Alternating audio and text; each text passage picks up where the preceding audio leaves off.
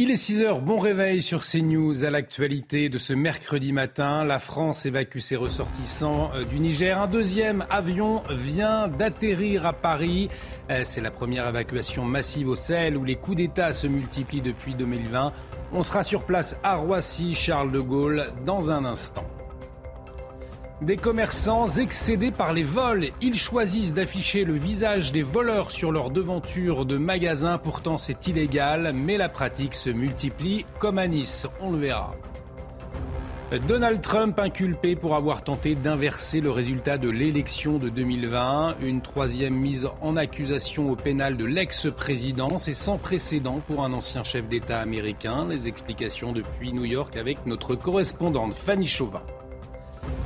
Le pape François s'envole aujourd'hui pour Lisbonne. Pour les JMJ, il est attendu par un million de jeunes pèlerins du monde entier avec au programme 11 discours et une vingtaine de rendez-vous. Le Portugal soigne la venue du souverain pontife, on le verra. Et on va donc démarrer avec cette image. Un deuxième avion en provenance du Niger vient d'atterrir il y a quelques minutes à Roissy-Charles de Gaulle. Roissy-Charles de Gaulle où se trouve Mathilde Ibanez. Mathilde, une seconde arrivée hein, après euh, le premier avion en provenance de Niamey qui a atterri cette nuit. Mathilde Ibanez, donc, est-ce que vous nous entendez? Vous êtes à l'aéroport Roissy-Charles de Gaulle, on le voit sur euh, ces images, hein. l'arrivée euh, du deuxième avion en provenance de Niamey. Mathilde Ibanez, quelle est l'atmosphère sur place? Eh bien, écoutez, ici, ce que je peux vous dire, c'est que donc le deuxième avion du Niger vient d'arriver ici au terminal 3 de l'aéroport de Roissy-Charles de Gaulle. Il était pourtant affiché en retard. Les forces de l'ordre, mais aussi la Croix-Rouge, euh, sont déployées ici. Beaucoup de familles avec euh, des enfants euh, viennent d'arriver. Les rescapés français avec qui j'ai pu échanger se disent soulagés d'être arrivés en France, mais tristes d'avoir laissé leur vie au Niger et pour certains leur famille. Ils espèrent en tout cas y retourner rapidement. Euh, c'est le deuxième avion, vous l'avez dit, des forces aériennes françaises qui a atterri ici. Le premier est arrivé euh, dans, la nuit. Le deuxième, donc je vous le disais, vient de se poser et les Français rapatriés continuent à sortir au compte et à rejoindre les bus que euh, vous pouvez peut-être voir un petit peu plus loin. Outre la majorité, en tout cas, des Français présents, il y a également des Nigériens, des Portugais, des Belges, des Éthiopiens et des Libanais, a précisé le ministre des Affaires étrangères. Merci beaucoup Mathilde Ibanez en duplex de l'aéroport Voici euh, Charles de Gaulle. Nos équipes mobilisées bien évidemment pour suivre l'arrivée de, ces Français expatriés. Euh, des Français, Sandra, on l'imagine, soulagés ce matin. Exactement. Ils sont 1200 à s'être enregistrés sur les listes consulaires au Niger. Ils se sont dit soulagés à leur arrivée en France. Écoutez. ça a commencé, on n'est pas sorti de la maison, on est resté à l'intérieur jusqu'à ce qu'on nous a évacués. C'est toujours bien d'être rentré. On verra dans les jours et semaines prochaines euh, comment ça va évoluer là-bas. Et nous qui, qui, sommes assez attachés, on va suivre ça avec attention. Je suis content d'être ici. Je ne sais pas qu'est-ce qui va se passer euh, là-bas. Les choses sont un peu étendues. Harold Iman, spécialiste des questions internationales. Mon cher Harold, comment est-ce que cette évacuation s'est organisée du coup? Alors avec deux ministères surtout, le ministère euh, des Armées et le ministère des Affaires étrangères. Alors le ministère des Armées s'est occupé des avions. Hein. ils ont les équipages, ils ont les avions, ils savent d'où les faire euh, décoller et où les faire atterrir. Ensuite, c'est au ministère des Affaires étrangères, tant à Paris avec le centre de crise qu'à euh, Niamey avec l'ambassade, qui s'occupe de trouver ces Français qui sont enregistrés au consulat, 1200, et ils les ont tous contactés, soit par message électronique, soit carrément par téléphone. Et euh, ce ne sont pas tous qui veulent partir, c'est grosso modo la moitié qui veulent partir. Et puis, bien sûr, à l'aéroport, on retrouve des gens qui arrivent, qui n'étaient même pas sur des listes et qui se sont trouvés là en touristes ou euh, randonneurs discrets. Ça arrive encore. Et puis, bing, ils sont à l'aéroport. Donc, euh, ils, ont pu circuler dans euh, Niamey sans aucune entrave. Euh, les putschistes ne s'en prennent absolument pas eux, ni même la population.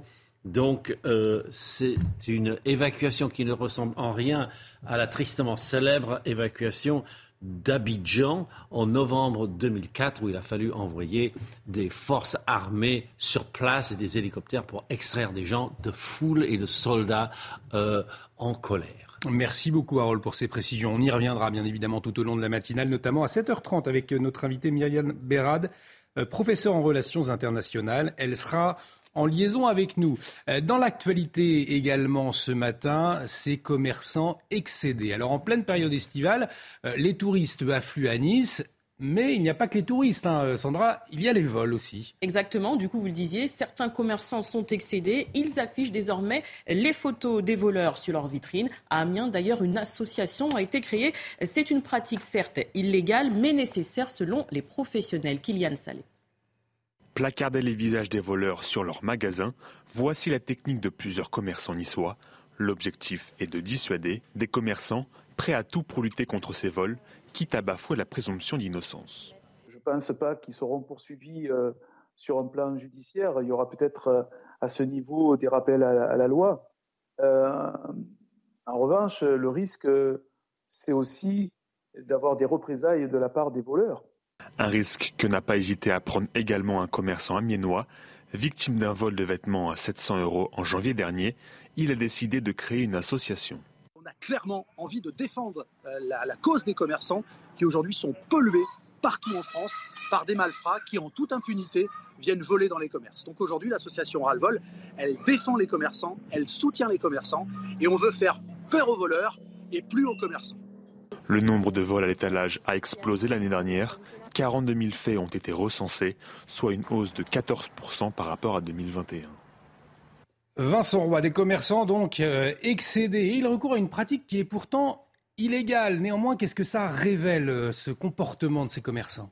Bah, Écoutez, euh, on comprend d'abord le fait qu'ils soient excédés, ce qui ne justifie pas de recourir évidemment à une pratique illégale, mais on voit bien que devant la recrudescence de vol, on a vu les, pourcentages, ils vont grandissant. il y a d'une certaine manière une obligation de, de s'organiser. Alors, Qu'est-ce que ça veut dire aussi si on décrypte au deuxième plan? Est-ce que euh, est-ce que la, la, la, police, dans euh, certains endroits, est en sous-effectif, puisque finalement, euh, s'organiser en tant que commerçant, c'est suppléer d'une certaine façon à, ce que peut faire la police. Et a priori, elle est d'une certaine façon désarmée face à la recrudescence de ces vols, donc sans pour autant totalement justifier une pratique illégale, à tout le moins, on peut la comprendre. Et justement, on posera la question euh, tout à l'heure à Jérôme Jean. Il a créé le collectif Ras-le-Vol. C'est un commerçant et il sera en liaison euh, avec nous à 7h10. Euh, on en vient au bilan judiciaire des fêtes de Bayonne. Après cinq jours de festivités, le parquet a annoncé l'ouverture de plusieurs enquêtes, hein, Sandra. Effectivement, quatre pour viol, une pour tentative de meurtre. Les auteurs présumés n'ont pas encore été identifiés. Nous sommes au début des investigations, rappelle la magistrate. L'édition 2023 des fêtes de Bayonne a rassemblé 1 300 000 festivaliers contre 1,2 million en 2022. Allez, on va partir aux États-Unis à présent, puisque Donald Trump, eh bien, il est de nouveau inculpé. Hein, mais cette fois-ci, c'est pour sa présumée tentative de renverser les résultats de la présidentielle de 2020. On se souvient après sa défaite. Exactement. Il fait face à quatre chefs d'inculpation, dont complot à l'encontre de l'État américain, entrave à une procédure officielle et atteinte aux droits électoraux. Et on va retrouver justement à ce sujet Fanny Chauvin, notre correspondante à New York, aux États-Unis. Euh, bonjour, chère Fanny. Alors, euh, expliquez-nous pourquoi cette troisième inculpation, euh, elle est plus sérieuse. Est-ce qu'elle elle peut avoir des conséquences au fond sur sa campagne? Effectivement, euh, c'est euh, l'accusation euh, la plus grave à laquelle fait face Donald Trump. On lui reproche d'avoir porté atteinte à la démocratie américaine en voulant rester au pouvoir. Mais malgré la gravité des faits et la multiplication des inculpations, eh bien Donald Trump résiste. Ses fidèles supporters, fervents supporters, le soutiennent toujours. Il domine largement les sondages pour la primaire républicaine. On pourrait donc se retrouver en 2024 avec un duo duel euh, Donald Trump-Joe Biden. Euh, Joe Biden euh, qui n'a pas réagi suite à cette inculpation, c'est silence radio à la Maison Blanche, alors que du côté de Donald Trump, on dénonce une nouvelle fois une chasse aux sorcières, un discours qui galvanise ses troupes et qui fait aussi affluer les dons, de l'argent qui lui sert surtout et largement à financer ses faramineux frais d'avocat. Alors on l'aura bien compris, Donald Trump n'a pas intérêt à arrêter sa campagne. Campagne qui va être rythmée donc par des meetings politiques et ces procès où il risque la prison.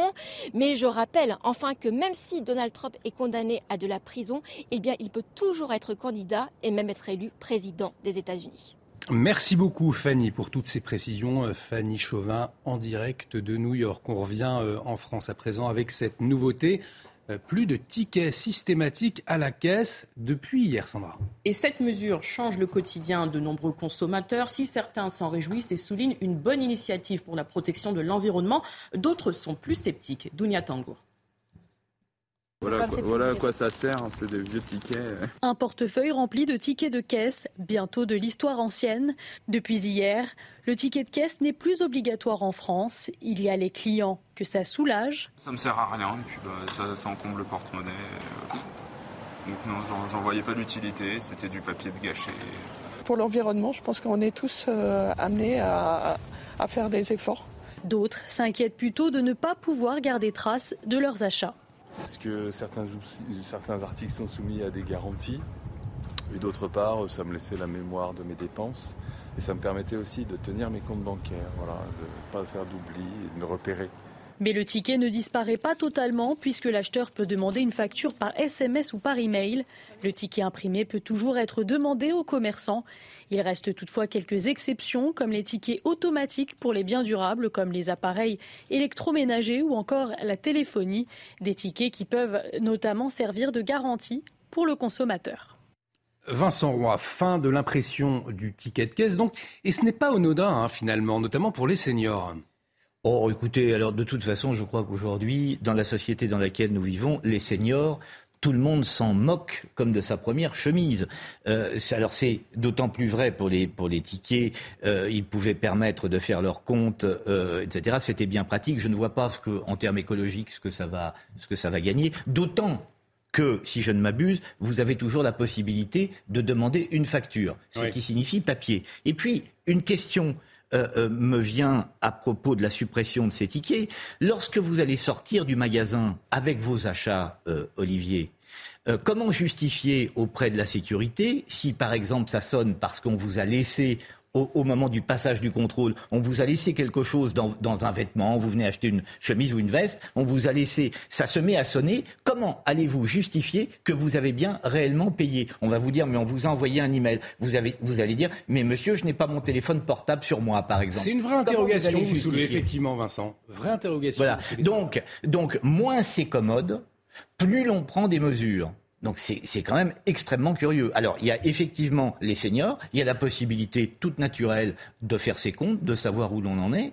Et, puis ensuite, il y a cette question liée à la sécurité. Comment allons-nous justifier, à partir du moment où la sécurité se met à sonner, que nous avons bien réellement payé les achats qui sont dans notre sac? Voilà des choses pratiques, simples euh, et a priori non efficace. Interrogation pratique soulevée donc ce matin par Vincent Roy dans la matinale. Euh, le pape François attendu aujourd'hui à Lisbonne. Il va participer donc aux Journées mondiales de la jeunesse, un événement qui est majeur hein, au sein de l'Église catholique. Un million de pèlerins sont attendus à Lisbonne d'ici la fin de la semaine. Cette 16e édition attire toujours autant de fidèles, comme nous l'explique Marie-Liesse Chevalier. Un million de jeunes catholiques rassemblés au Portugal pour les Journées mondiales de la jeunesse une aubaine pour certains commerçants. Fernando tient une pâtisserie à Lisbonne et il a tenu à s'adapter à cette nouvelle clientèle. On faisait déjà des biscuits avec des effigies de dessins animés pour les enfants du style Spider-Man ou Batman. Et en rigolant avec le chef pâtissier, on s'est dit pourquoi pas le faire avec la tête du pape? On a utilisé des portraits du pape, de nombreuses photographies. Avec ses sablés à l'effigie du pape François, Fernando espère donc augmenter ses ventes. Je suis sûr que durant la semaine, nous allons doubler la recette quotidienne. Et en termes de visibilité, cela va être fantastique pour notre capitale Lisbonne et pour le Portugal tout entier. Le tourisme au Portugal se portait déjà bien. Cette nouvelle visibilité avec la visite du pape va encore l'améliorer. Au-delà de la restauration, c'est également l'hôtellerie et les transports qui devraient donc profiter pleinement de cet événement. Le pape François, passionné de football, je vous le rappelle, attendu d'ailleurs au stade Vélodrome, ce sera en septembre prochain. Justement, l'Olympique de Marseille, on en parle tout de suite, c'est le journal des sports. Votre programme avec Groupe Verlaine, centrale photovoltaïque à poser en toute simplicité n'importe où. Groupe Verlaine, connectons nos énergies. Et donc Sandra Liman Diaye qui rejoint l'Olympique de Marseille. Et oui, après quatre saisons passées à Sheffield en Angleterre, l'international sénégalais a signé hier. Le montant du transfert avoisine les 17 millions d'euros. Une prolongation de contrat lui a été proposée d'ailleurs à Sheffield qui va jouer en Première Ligue cette saison, mais il a préféré rejoindre son club de cœur. On l'écoute. Ça, c'est un de mes premiers rêves, ça. Un de mes premiers rêves, pour repartir là-bas, exploser, même pouvoir être une légende. Ça, je fais que d'y penser, que d'y penser, toujours. S'il faut, si ça prend quelques années, si c'est pas maintenant, c'est dans longtemps, je vais continuer à bosser. Vous avez regardé votre programme avec Groupe Verlaine. Isolation thermique par l'extérieur avec aide de l'État. Groupe Verlaine, connectons nos énergies. Dans un instant, on va bien évidemment revenir hein, sur l'évacuation des ressortissants français euh, du Niger. Mais avant, euh, on va prendre une petite bouffée d'oxygène. Vous savez, dans la matinale, on vous fait découvrir euh, des endroits remarquables de France. Et bien là, nous allons aller en Bretagne, à Dinard. Euh, son maire Arnaud Salmon sera en liaison avec nous. Dinard, une station balnéaire prestigieuse. On le verra. Restez avec nous sur CNews. À tout de suite. Et de retour sur le plateau de la matinale, bienvenue si vous nous rejoignez ce matin. On suit bien évidemment de très près l'arrivée des ressortissants français du Niger. Mais avant, euh, on va prendre euh, l'air, on va prendre la direction de la Bretagne, Dinard, pour découvrir cette station balnéaire remarquable. Mais tout de suite, les dernières informations avec vous, Sandra Chiombo. D'autres avions en provenance de Niamey sont attendus dans les prochaines heures. Le deuxième appareil a atterri euh, ce matin à Roissy-Charles de Gaulle, le premier cette nuit avec 262 personnes à bord. Sur les 1200 Français enregistrés sur les listes consulaires au Niger, 600 souhaiteraient revenir en France. Paris poursuit euh, son opération. Elle souhaite la clôturer aujourd'hui à la mi-journée. Quatre avions au total de rapatriement sont prévus euh, pour l'instant. En cette période de vacances, soyez prudents sur les routes. Le nombre de personnes tuées sur les autoroutes a bondi en 2022. 188 y ont perdu la vie contre 131 l'année précédente. Alcool, drogue, médicaments figurent parmi les causes, mais certains spécialistes dénoncent également le comportement dangereux des automobilistes. Les États-Unis ont, perdu leur précieuse notation AAA euh, hier. C'est une première depuis 2011. L'agence Fitch déplore les crises du plafond euh, de la dette, les réductions d'impôts, mais aussi d'importantes dépenses ont également été pointé du doigt. Malgré tout, il n'y aurait pas d'impact durable sur les marchés selon les spécialistes. Merci beaucoup Sandra. Et vous le savez, dans la matinale, en cette période estivale, en, ce mois d'août, nous faisons découvrir des lieux remarquables de notre pays. Alors après Rocamadour dans le Lot lundi, Gordes dans le Vaucluse, c'était hier. Eh bien, ce matin, direction la Bretagne et la célèbre station balnéaire de Dinard. Albert Ier, Raymond Poincaré, Agatha Christie, Victor Hugo, Winston Churchill, Jacqueline Kennedy ou encore Laurence d'Arabie, figurez-vous, y ont passé leurs vacances. Alors, pour découvrir ou peut-être redécouvrir euh, Dinard, on va accueillir ce matin son maire, Arnaud Salmon. Monsieur le maire, bonjour. Euh, merci de vous lever tôt hein, pour nous faire découvrir euh, votre commune. Euh, Dinard, pour commencer, je citais des, personnalités hein, qui ont passé leurs vacances à Dinard, dans cette station balnéaire. Qu'est-ce qui fait le prestige de votre commune? Bonjour, bah, le prestige est, à plusieurs niveaux. effectivement, vous avez cité des grands noms et il faut savoir que Dinard a été bâti essentiellement par euh, l'aristocratie britannique et américaine euh, fin 19e siècle. Donc, euh, on a, grâce à, mes prédécesseurs et le niveau de protection qui a été mis en place sur un certain nombre de villas, un patrimoine architectural remarquable, voilà, avec un style britannique, bien évidemment, avec des, belles villas qui ressemblent parfois à des châteaux et les beaux windows qui, vont avec. Et comme euh, je peux voir à l'image aussi, euh, vous voyez, on est euh, sur un site naturel remarquable. donc, site où il y a les plus grandes marées d'Europe également, donc avec un, paysage changeant perpétuellement toute la journée, et particulièrement en ce moment, parce que là, on est en pleine grande marée au mois d'août. On, y reviendra justement sur ces grandes marées là aussi à, découvrir. quels sont les, sites, les monuments incontournables à découvrir euh, à Dinard quand euh, finalement le temps est un peu plus maussade et, euh, on ne peut pas aller à la plage? Alors, bah, comme je disais, c'est une, euh, c'est avec l'ensemble de ces euh, villas classées, c'est un peu comme un, musée à, ciel ouvert. Alors, effectivement, en ce moment, le, temps est un peu plus euh, moyen que d'habitude, mais donc on, se déambuler dans, la, ville est, essentiel. Après, on, on, a la chance d'avoir quelques bâtiments classés monuments historiques. Alors, le seul le seul public, c'est la villa La Roche-Brune, donc qui est sur une des pointes de la plage principale de l'Écluse et qui est devenue l'emblème de la ville. Et actuellement, en tout cas, euh, dans cette villa, vous pouvez trouver une, très belle exposition euh, portrait d'artistes euh, voilà, de d'Irving Pell, que, la collection Pinot a, généreusement bien voulu nous prêter. Et donc cette exposition se trouve dans cette ville-là jusqu'à fin septembre. On découvre ces paysages splendides, en tout cas à, côté de vous. Peut-être un, premier bilan. Les touristes ont-ils été au rendez-vous en ce mois de juillet, même si on, on le sait, le temps était maussade dans ces derniers jours oui, alors effectivement, par rapport à partout euh, en France dans le monde, euh, cette année, par rapport à l'année dernière, c'est un peu plus euh, moyen. Alors la fréquentation était un, un, petit peu plus faible la semaine après le 14 juillet, parce que on sait qu'on a un flux quotidien de, de de Rennais, entre autres, qui vient passer la journée à Dinard pour profiter de la plage ou, des restaurants ou, de la promenade. Et, donc, le, quand il fait pas beau, moi, ils, descendent pas. Mais voilà, là, c'est bien reparti début août. Là, j'ai constater que la, la, ville, la, la ville balnéaire est bien remplie. Avant de vous libérer, un dernier mot, Arnaud Salmon. La saison estivale, elle se poursuit à Dinard, hein, notamment avec le Festival du film britannique. Peut-être euh, un mot, quand est-ce qu'il va se dérouler et qui est attendu? Alors, pour, euh, oui, alors avant le festival euh, britannique, il y a Dinner Opening là, qui démarre cette semaine. Donc c'est un festival de musique britannique qu'on a lancé il y a trois ans. On a la chance d'accueillir euh, Pete euh, Doherty et Charlie Winston entre autres.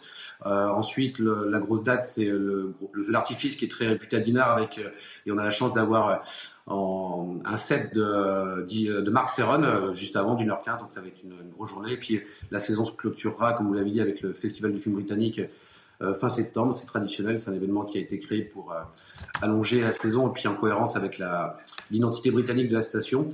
Et pour l'instant, euh, avec l'enchaînement des tournages, souvent les membres du jury se décident au, tout dernier moment. Donc j'ai malheureusement pas d'annonce à vous faire pour l'instant.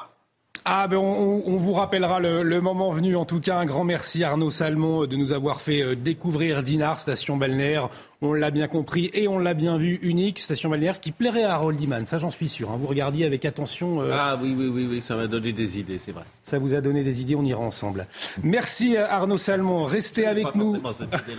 restez avec nous sur, euh, sur CNews. Dans un instant, on va revenir hein, sur l'actualité de la matinée. actualité de la matinée, le rapatriement des Français. Au Niger, vous m'avez fait rire, Harold Iman. Euh, un des rapatriements des, Français au Niger, c'est tout de suite sur CNews. On marque une très courte pause. De retour sur le plateau de la matinale, il y a un instant, nous étions avec le maire de Dinard. Alors, quel temps va-t-il faire aujourd'hui sur les plages de la Côte d'Emeraude? La météo des plages, tout de suite. Regardez votre météo avec Samsonite Proxys. Légère, résistante, durable. Une nouvelle génération de bagages.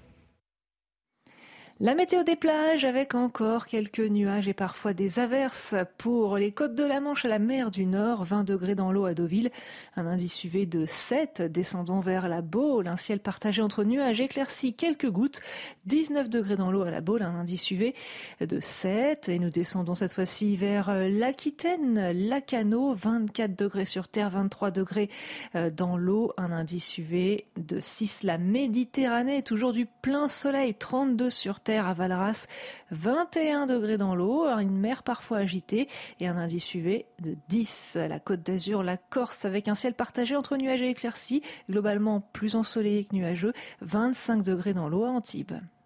C'était votre météo avec Samsonite Proxys. Légère, résistante, durable. Une nouvelle génération de bagages. Et à quoi s'attendre dans le reste du pays tout de suite? La météo. La météo avec BDOR.fr. L'agence BDOR vous donne accès au marché de l'or physique. L'agence BDOR, partenaire de votre épargne. Alors Carole, on prend la direction euh, du sud avec un vent hier après-midi qui a déjà bien soufflé. Hein.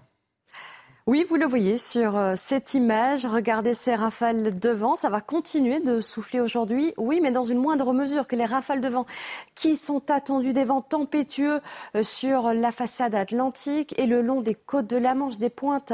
Vous allez le voir de 50 à 70 km par heure dans le courant de la matinée.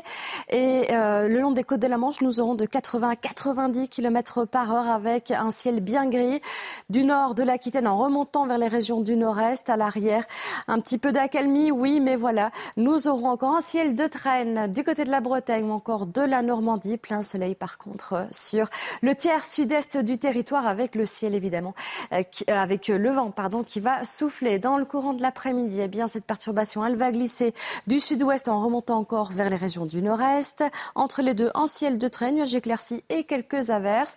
Et à nouveau, du côté de la Bretagne, de la Normandie ou encore des Hauts-de-France, un ciel bien gris avec des mais ce sont ces rafales de vent. Vous éviterez évidemment le brushing aujourd'hui de 90 à 110 km par heure. Euh, donc attention, prudence, plein soleil par contre pour le tiers sud-est. Avec cela, vos températures en légère hausse euh, ce matin, notamment du côté de Brest, 15 degrés, 23 pour Nice, 15 à Aurillac et dans le courant de l'après-midi, nous aurons encore une belle chaleur non excessive du côté du sud-est avec 33 pour Grenoble, 18 sous une ambiance bien automnale encore pour Brest et 23 pour les rues parisiennes. C'était la météo avec BDOR.fr. L'agence BDOR vous donne accès au marché de l'or physique. L'agence BDOR, partenaire de votre épargne. De retour sur le plateau de la matinale, bienvenue à vous. Bon réveil si vous nous rejoignez. À la une de l'actualité, un deuxième avion tout juste arrivé à Paris. La France évacue ses ressortissants du Niger. À la première évacuation massive au Sahel où les coups d'État se multiplient depuis 2020. On sera sur place à Roissy-Charles de Gaulle avec Mathilde Ibanez dans un instant. Un mois après les émeutes, des habitants toujours choqués après l'attaque du domicile du maire de l'Aille-les-Roses, les riverains pointent du doigt la responsabilité des parents alors que l'exécutif tarde à donner le diagnostic promis. Un nouvel appel à manifester qui inquiète la police. Des partis d'extrême gauche appellent à une marche en septembre après celle interdite en juillet contre ce qu'ils nomment les violences policières. Les syndicats de police pointent le risque de débordement et dénoncent un danger pour la République. Le nombre de tués sur les autoroutes a bondi en 2022. Consommation d'alcool, de drogue, de médicaments, c'est la première cause d'accident, une hausse de comportement dangereux inquiétante. Et puis, feu vert de la Haute Autorité de Santé pour rembourser un traitement préventif contre la bronchiolite, le Befortus, seul médicament permettant de prévenir l'apparition du virus chez euh, tous les nourrissons. Il pourra être administré dès la rentrée de septembre, on le verra. Et on démarre donc à l'aéroport Roissy-Charles de Gaulle, un deuxième avion en provenance du Niger vient tout juste d'atterrir. Roissy-Charles de Gaulle, où se trouve euh, notre journaliste Mathilde Ibanez. Mathilde, nouveau rapatriement donc euh, aujourd'hui après un premier hier soir. Exactement, Olivier. C'est le deuxième avion en provenance du Niger qui est arrivé Ici, au terminal 3 de l'aéroport de Roissy-Charles de Gaulle, la Croix-Rouge a été déployée, les forces de l'ordre également et des bus ont été mis à disposition. Ici, beaucoup de familles avec de jeunes enfants arrivent. Les ressortissants français avec qui j'ai pu euh, discuter eh bien, se disent tous soulagés d'être arrivés en France car la situation sur place devenait trop dangereuse, trop pesante ils ont quand même hésité hein, pour certains à partir, car ils laissent quand même derrière eux leur vie au Niger et pour certains leur famille. Une situation en tout cas euh, qui les attriste, mais indispensable pour euh, leur sécurité. Ils espèrent en tout cas y retourner le plus rapidement possible. Vous l'avez dit, c'est le deuxième avion des forces aériennes françaises qui a été ici. Le premier est arrivé dans la nuit, le deuxième euh, s'est posé donc ce matin. Les Français rapatriés euh, sont sortis pour euh, la grande majorité. Outre la grande majorité donc des Français à bord de cet avion, il y avait également des Nigériens, des Portugais, des Belges, des Éthiopiens et des Libanais, a précisé le ministère des Affaires étrangères. Merci beaucoup Mathilde pour toutes ces précisions. Myriam Benrad, professeur en relations internationales sera en liaison avec nous tout à l'heure pour en parler à Roldiman également autour de ce plateau. En tout cas, cette évacuation est la première opération massive, hein, Sandra, de la France.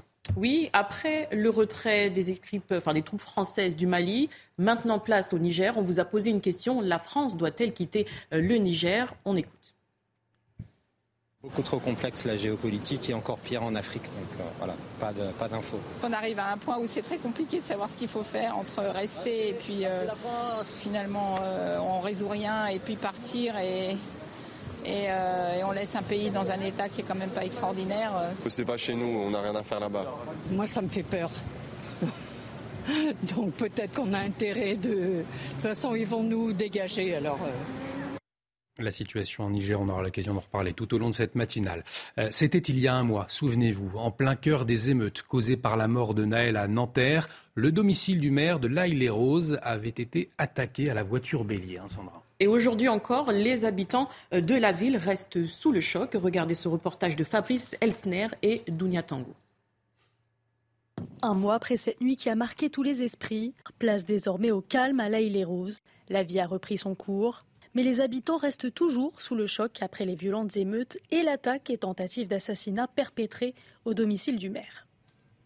Ça a été euh, inadmissible, c'est révoltant. Tout le monde l'a dit, hein. on ne s'attaque pas à la maison euh, comme ça avec euh, quelqu'un dedans. Ça fait peur, ça se passait le soir. Et puis ils ont tout, tout abîmé. Malgré le retour à la tranquillité, les rues de la commune d'Île-de-France portent encore les stigmates de ces nuits de violence. La population craint de nouveaux débordements de la jeunesse et pointe également la responsabilité des parents. Et que les jeunes maintenant ils font n'importe quoi, ils, ils, ne sont plus éduqués par les parents. Puis c'est tout. Ah oui, il y a beaucoup. Euh, il faudrait un peu les, les enfants qui soient un petit peu serrés quand même. Bâtiments détruits, abribus saccagés, un mois après ces émeutes urbaines. Comme de nombreuses villes, la île et Rose tente de se relever doucement et s'active à la reconstruction. Vincent Roy, on voit des riverains toujours choqués. Euh, l'exécutif, le chef de l'État avait promis un diagnostic, diagnostic qui tarde hein, à arriver, hein, visiblement. Bah, silence total. La, la, Bon, de toute façon, la question est, complexe.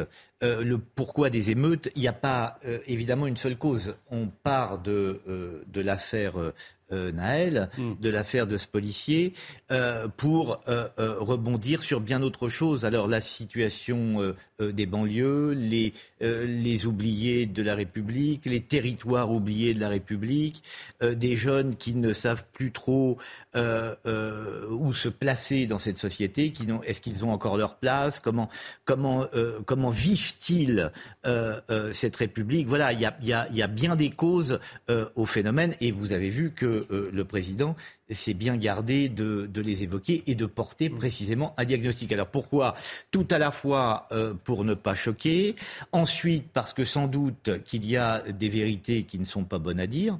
Je crois que ça, paraît euh, absolument évident. On a une, on a plus qu'une difficulté avec l'intégration. Mm. il faudrait, pour évoquer ces causes, avouer un échec patent et notamment sur les dernières générations. Donc euh, euh, voilà, c'est quand même délicat de dire, eh bien oui, depuis euh, très longtemps, on s'est trompé, on se trompe encore, évitons de nous tromper demain, et puis donner les bonnes mesures. Parce que, en général, vous savez, c'est le principe. Hein.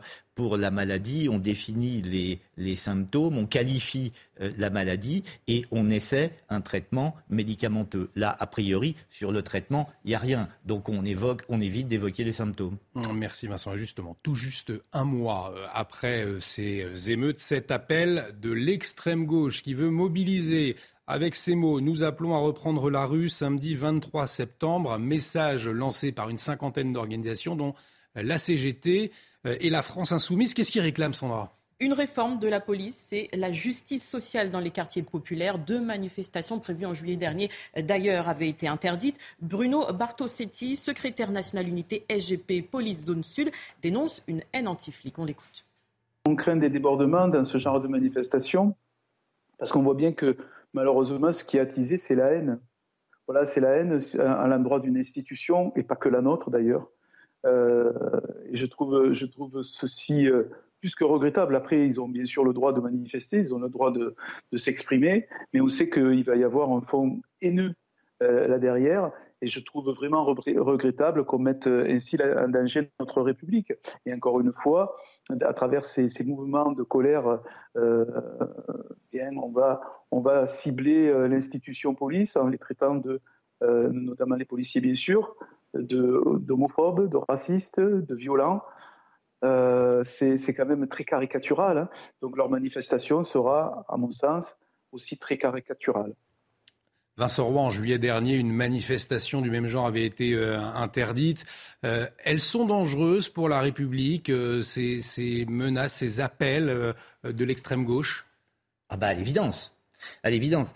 J'allais vous dire dans un premier élan, j'allais vous dire on prend les mêmes et on recommence. Hmm. C'est pas tout à fait vrai, puisque on voit que euh, dans cet appel à manifester, le comité, enfin à l'heure où nous parlons, le comité Adama, Adama, Traoré, ne s'est pas euh, euh, manifesté, si j'ose dire. Ne s'est pas joué un appel, effectivement. Première chose. Deuxième chose que j'observe, c'est la non-implication dans cette manifestation du Parti communiste français. Hein, il y a une vraie césure entre eux et le Parti communiste français. On se demande même d'ailleurs pourquoi Fabien Roussel euh, continue, enfin, n'appelle pas à quitter la NUPES. C'est d'autant plus dangereux le fait qu'il n'appelle pas à quitter la NUPES, que euh, Jean-Luc Mélenchon va sans doute la détruire lui-même il n'est il est pas à l'aise là-dedans. Il ne règne pas suffisamment. Il veut régner davantage, il ne règne que sur LFI. Alors, il peut détruire lui-même la NUPES. Euh, euh, Fabien Roussel serait bien inspiré de la quitter avant que Jean-Luc Mélenchon ne la détruise. Je vous signale que vous avez un excellent papier sur les questions dans le Figaro de ce matin. Donc, euh, voilà, le, le, climat n'est pas bon. Il y a un grand danger sur cette manifestation. Je vois qu'on utilise de manière tout à fait indécente le prénom Naël pour justifier de cette manifestation. Et vous avez, dans le même temps, parce que ça traîne, il faut regarder sur les réseaux sociaux, vous avez encore l'inénarrable Sandrine Rousseau qui euh, parle d'un racisme, de racisme institutionnalisé. Hein, en réaction à un article du Monde consacré au contrôle d'identité au faciès. Le climat est absolument délétère, ce n'est pas cette manifestation qui va l'apaiser. Un climat délétère et pourtant on en a besoin de cette police, euh, notamment la police judiciaire qui travaille d'arrache-pied en ce moment euh, après ce braquage, le braquage d'une joaillerie piégée en plein cœur de Paris et ça s'est passé hier après-midi. C'était rue de la Paix plus précisément, Sandra. Trois personnes, dont une femme, ont pris la fuite avec un butin estimé entre 10 et 15 millions d'euros. Marine Sabourin. Il est 13h hier, rue de la Paix, dans le deuxième arrondissement de Paris. Trois individus braquent cette bijouterie et repartent à pied, puis sur un deux roues avec un butin estimé à plus de 10 millions d'euros. Une scène en plein cœur de la capitale, à seulement un kilomètre du ministère de l'Intérieur. Les braqueurs seraient d'origine sud-américaine, parmi eux une femme qui est entrée en premier avec un autre individu, se faisant passer pour un couple. C'est elle qui a permis au troisième braqueur de pénétrer dans l'enceinte du magasin. Tous les trois se seraient rendus à plusieurs reprises dans la bijouterie avant de la braquer, repérant ainsi les multiples défaillances en matière de protection, à commencer par l'absence de sas de sécurité à l'entrée selon nos confrères du Parisien. Une enquête en flagrance pour vol à main armée en bande organisée et séquestration en bande organisée a été ouverte. Allez, on va parler santé à présent avec cette bonne nouvelle pour les parents, puisqu'un premier traitement préventif contre la bronchiolite pour les nourrissons eh bien, est autorisé en France. Hier, la Haute Autorité de Santé a émis un avis euh, favorable pour sa prise en charge. Les injections du Befortus pourront commencer dès septembre prochain. On écoute à ce sujet le docteur Brigitte Viret. Ce n'est pas un vaccin comme les autres, c'est ce qu'on appelle un anticorps monoclonal. Alors ça, on ne connaît pas bien, mais c'est quelque chose qui existe déjà dans le traitement de certaines maladies et qui existait déjà pour le traitement euh, de la bronchiolite euh, chez des enfants nés très prématurés. Le Befortus, c'est une injection pour la période des bronchiolites, pour tous les enfants, pas que les enfants nés prématurés. Et cette moins bonne nouvelle à présent qui nous rappelle qu'en cette période de vacances, eh bien, il faut rester bien prudent sur les routes, Sandra. Et oui, parce que le nombre de tués sur les autoroutes a bondi en 2022. 188 personnes y ont perdu la vie contre 131 l'année précédente. Alcool, drogue, médicaments figurent parmi les causes, mais certains spécialistes dénoncent également le comportement dangereux des automobilistes. Mathilde Couvillé-Florno. Si le réseau autoroutier en France est cinq fois plus sûr que le réseau de routes nationales, il n'en reste pas moins meurtrier. En 2022, 188 personnes ont perdu la vie sur l'autoroute contre 131 en 2021, soit une hausse de 43%. Pour ce représentant de l'Association des sociétés françaises d'autoroutes, cette augmentation est due au mauvais comportement des conducteurs. Une partie de ces décès sont euh, liés avec euh, des comportements parfaitement inacceptables. Euh, le premier facteur, sur les autoroutes en tout cas, le premier facteur d'insécurité routière, c'est euh, la consommation d'alcool, euh, de drogue ou de médicaments, qui euh, signifie une conduite à risque parfaitement assumée par une frange des conducteurs. La vitesse, elle, est la deuxième cause d'accident mortel sur l'autoroute. L'inattention, avec l'utilisation du téléphone portable, cause dans 17% des cas des accidents mortels. Et enfin, la fatigue tue dans 16% des cas. Pour Christophe Boutin, la sortie de la crise sanitaire a probablement accentué la prise d'alcool et de drogue au volant. C'est un contre-coup euh, des restrictions qui ont été euh, vécues euh, avec difficulté par les Français lors de la crise sanitaire sur ces deux dernières années, ce, facteur est redevenu le, facteur principal. Au total, sur l'autoroute comme sur les routes de campagne, ce sont plus de 3200 personnes qui ont perdu la vie en 2022. L'actualité, c'est euh, bien sûr également du sport. Tout de suite, on va parler euh, mondial de football, mondial de football féminin. Votre programme avec Groupe Verlaine, centrale photovoltaïque à poser en toute simplicité n'importe où. Groupe Verlaine, connectons nos énergies. Allez, en pleine Coupe du Monde de football, on va faire un focus hein, sur l'équipe féminine, Sandra. Oui, l'équipe féminine de France, le Panama, dernier obstacle des Bleus avant les huitièmes de finale. Le match se joue aujourd'hui à midi, relancé par la victoire face au Brésil. L'équipe de France peut garder la première place du groupe F en cas de victoire. On écoute le sélectionneur des Bleus, Hervé Renard, et l'attaquante Kadidiatou Diani en conférence de presse d'avant-match. Par rapport à certains matchs qu'on a pu effectuer euh, depuis que je suis arrivé, euh, il y a plus d'agressivité, il y a plus euh, de réaction à la perte du ballon collective, il y a plus, comme on dit, de grinta. Hein Et c'est un élément essentiel maintenant. vous avez vu que je l'ai répété souvent dans le, dans le football féminin de haut niveau. Il y a de l'intensité, il y a des duels importants. Je pense qu'on est capable, je sais qu'on est capable de, durcir notre jeu justement. Euh, et, voilà, en tout cas, je pense que comme je l'ai dit euh, pour le Brésil, euh, on l'a bien vu. Je pense notamment au tacle de Kenza. Elle a tout de suite annoncé le ton du match et et voilà, je pense que grâce à, enfin, elle a certainement dû prendre le dessus sur son adversaire. Et voilà, je pense que sur tous les matchs jusqu'à la fin, il va falloir avoir la même agressivité. Vous avez regardé votre programme avec Groupe Verlaine. Isolation thermique par l'extérieur avec aide de l'État. Groupe Verlaine, connectons nos énergies. Un deuxième avion en provenance de Niamey a atterri ce matin à Roissy. Charles de Gaulle, la France qui commence donc à évacuer ses ressortissants du Niger à la suite du putsch la semaine dernière. On en parle dans un instant avec notre invité Myriam Benrad, professeur en relations internationales, est en liaison avec nous ce matin. C'est tout de suite sur CNews. On marque une très courte pause. À tout. De retour sur le plateau de la matinale, bienvenue si vous nous rejoignez. Dans un instant, on s'intéresse avec notre invité à la situation au Niger, mais tout de suite le rappel des titres avec vous, Sandra Chiombo. Un deuxième avion en provenance de Niamey a atterri euh, ce matin à Roissy-Charles de Gaulle. D'autres avions en provenance du Niger sont attendus dans les prochaines heures. Sur 1200 Français enregistrés sur les listes consulaires dans le pays, 600 souhaiteraient revenir en France. Paris souhaite clore l'opération aujourd'hui à la mi-journée. Quatre avions de rapatriement sont prévus euh, pour l'instant.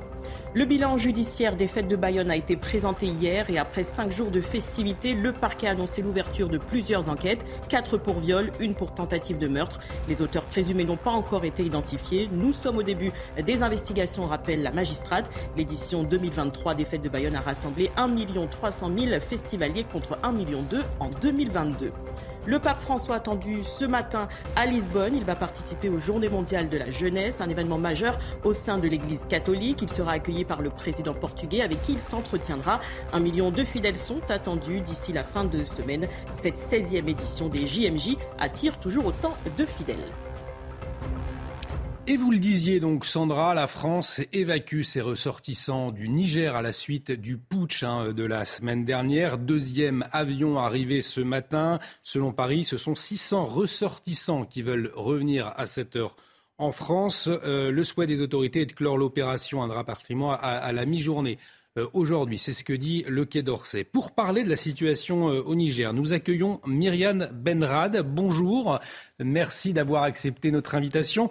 Vous êtes professeur en relations internationales. Euh, pour commencer, on le constate, ces évacuations, elles ont été décidées très rapidement. Qu'est-ce qui a motivé cette évacuation? Alors, bon, c'est vrai que les événements sont spectaculaires, euh, enfin, peuvent le paraître. Ce qui a motivé l'évacuation, c'est essentiellement euh, les euh, menaces qui ont été proférées par un certain nombre de groupuscules armés qui, ont, qui s'en sont pris à l'ambassade. On a un contexte plus large d'animosité envers la France au Niger depuis un certain temps, mais là, c'est vrai qu'on a assisté à une escalade et puis, il y a aussi les réactions régionales euh, des putschistes, des juntes militaires au Mali, au Burkina Faso, qui a pu faire craindre à la France un embrasement, d'où euh, la décision de euh, retirer les personnels diplomatiques, les ressortissants français de ce contexte qui est extrêmement, on le, voit, inflammable et dont on, verra les évolutions dans les prochains jours, parce que ce que je voudrais ajouter, c'est que c'est un, contexte aussi très tendu entre États africains eux-mêmes.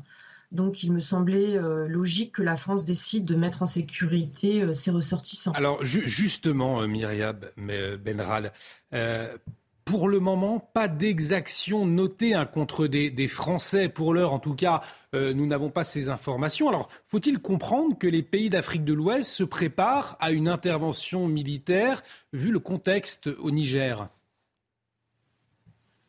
Alors, je ne pense pas qu'il y ait d'intervention militaire pour ma part parce que celle-ci serait très risquée.